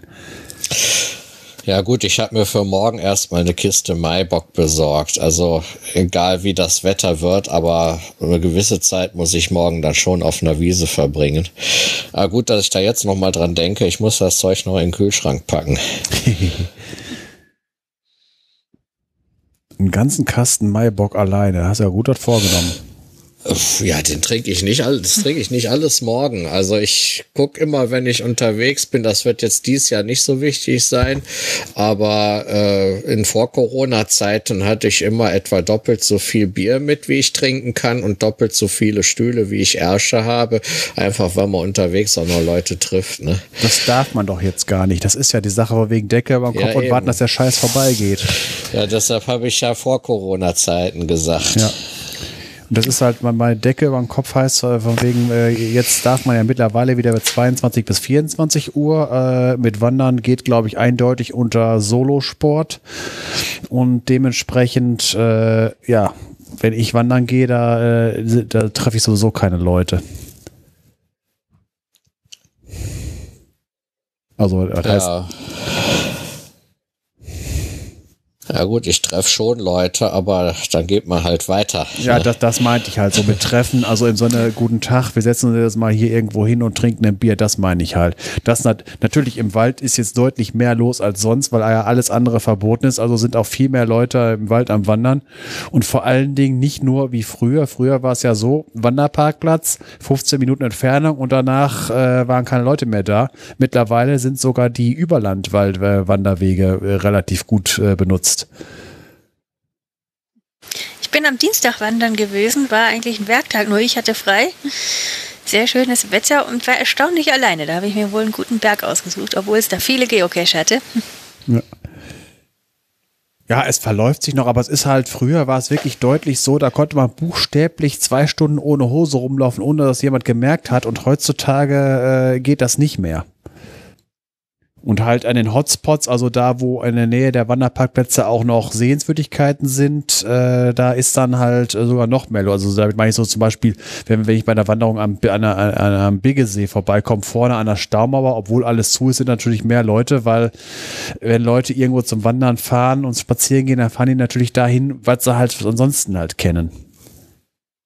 Ja. Ja. Dass man halt dadurch, dass sowieso alles zu ist, man an einen beliebigen Wanderparkplatz fahren kann, da kommen halt zu wenig Leute drauf. Wobei das für mich von Vorteil ist, dann, ich brauche ja nicht unbedingt an diesen Hotspots meine Pausen zu machen und ich kann sie ja halbwegs umgehen. Ich bin ja alleine. Ja, ja, ich habe so schöne, so schöne leichte Fallstühle. Da kann man ganz einfach einen auf den Gepäckträger schnallen. Und wenn ich äh, derzeit Rad fahre, dann habe ich so ein Ding dabei. Dann bin ich nämlich völlig unabhängig darin, äh, wo ich Pause mache. Ja, wenn ich zum Beispiel durch den Wald fahre und so eine Schutzhütte, da sitzen ja dann oft Leute drin. Ähm, dann bin ich nicht darauf angewiesen, dass die frei ist, sondern dann äh, falte ich einfach, baue ich halt einfach mein Stühlchen auf, das geht ratzfatz und dann mache ich es mir halt woanders bequem. Ne? Ja, das muss ich aus Gewichtsgründen beim Wandern ein wenig reduzieren. Ich habe einfach nur ein Handtuch dabei, wo ich mich dann auch mal auf einen feuchten Baumstumpf setzen kann. Also Und- dieser Stuhl ist extrem leicht, Ja, muss aber- ich dazu sagen. Äh, aber es ist sperrig und ich habe, ich möchte möglichst wenig Gedöns dabei haben, weil meine Langwanderungen, die, äh, die mache ich auch deswegen nur im Winter, weil ich dann halt nicht so viel Getränke schleppen muss, weil äh, mehr als zwei Liter will ich nicht im Rucksack drinne haben und vor allen Dingen bei ein bisschen mehr will ich keinen Rucksack dabei haben. Deswegen äh, kann ich halt im Sommer nur Fahrrad fahren und im Winter wird halt gewandert. Und durch den kühlen äh, April, den wir jetzt hatten, bin ich immer noch in der Wandersaison. Und deswegen morgen wird auch gewandert und nicht Fahrrad gefahren. Hm. Ja gut, ich finde das mit dem Fahrrad, das passt einfach viel besser zu mir. Ja, da kann man aber die Gut Hände nicht in die Tasche stecken. Das ist richtig. Das ist halt bei, bei, bei minus zwei Grad habe ich die Hände gerne in der Tasche und nicht vorne am Lenker. Ja, das ist wohl wahr. Aber mit Am Niederrhein bin ich auch liebend gerne Fahrrad gefahren, aber hier bin ich eher zum Wandern gekommen. Hier sind einfach zu viele Berge. E-Ba- Ich fahr nicht so gerne rauf. Ja, E-Bike E-Bike habe ich mir noch nicht geleistet. Ich habe noch ein gutes altes Muskelfahrrad, wenn es mal um den Zürichsee geht.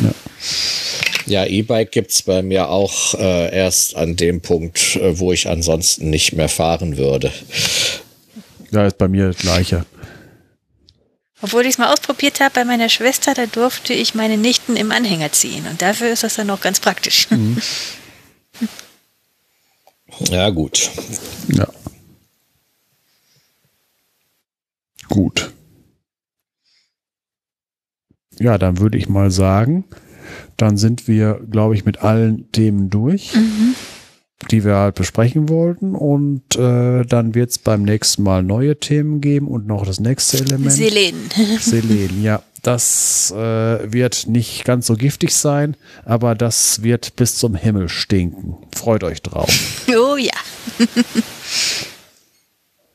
Ja, das klingt doch gut. Wenn es mal ein bisschen stinkt.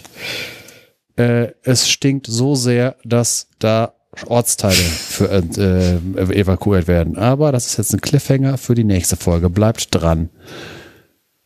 Tschüss. Tschüss. Okay, tschüss.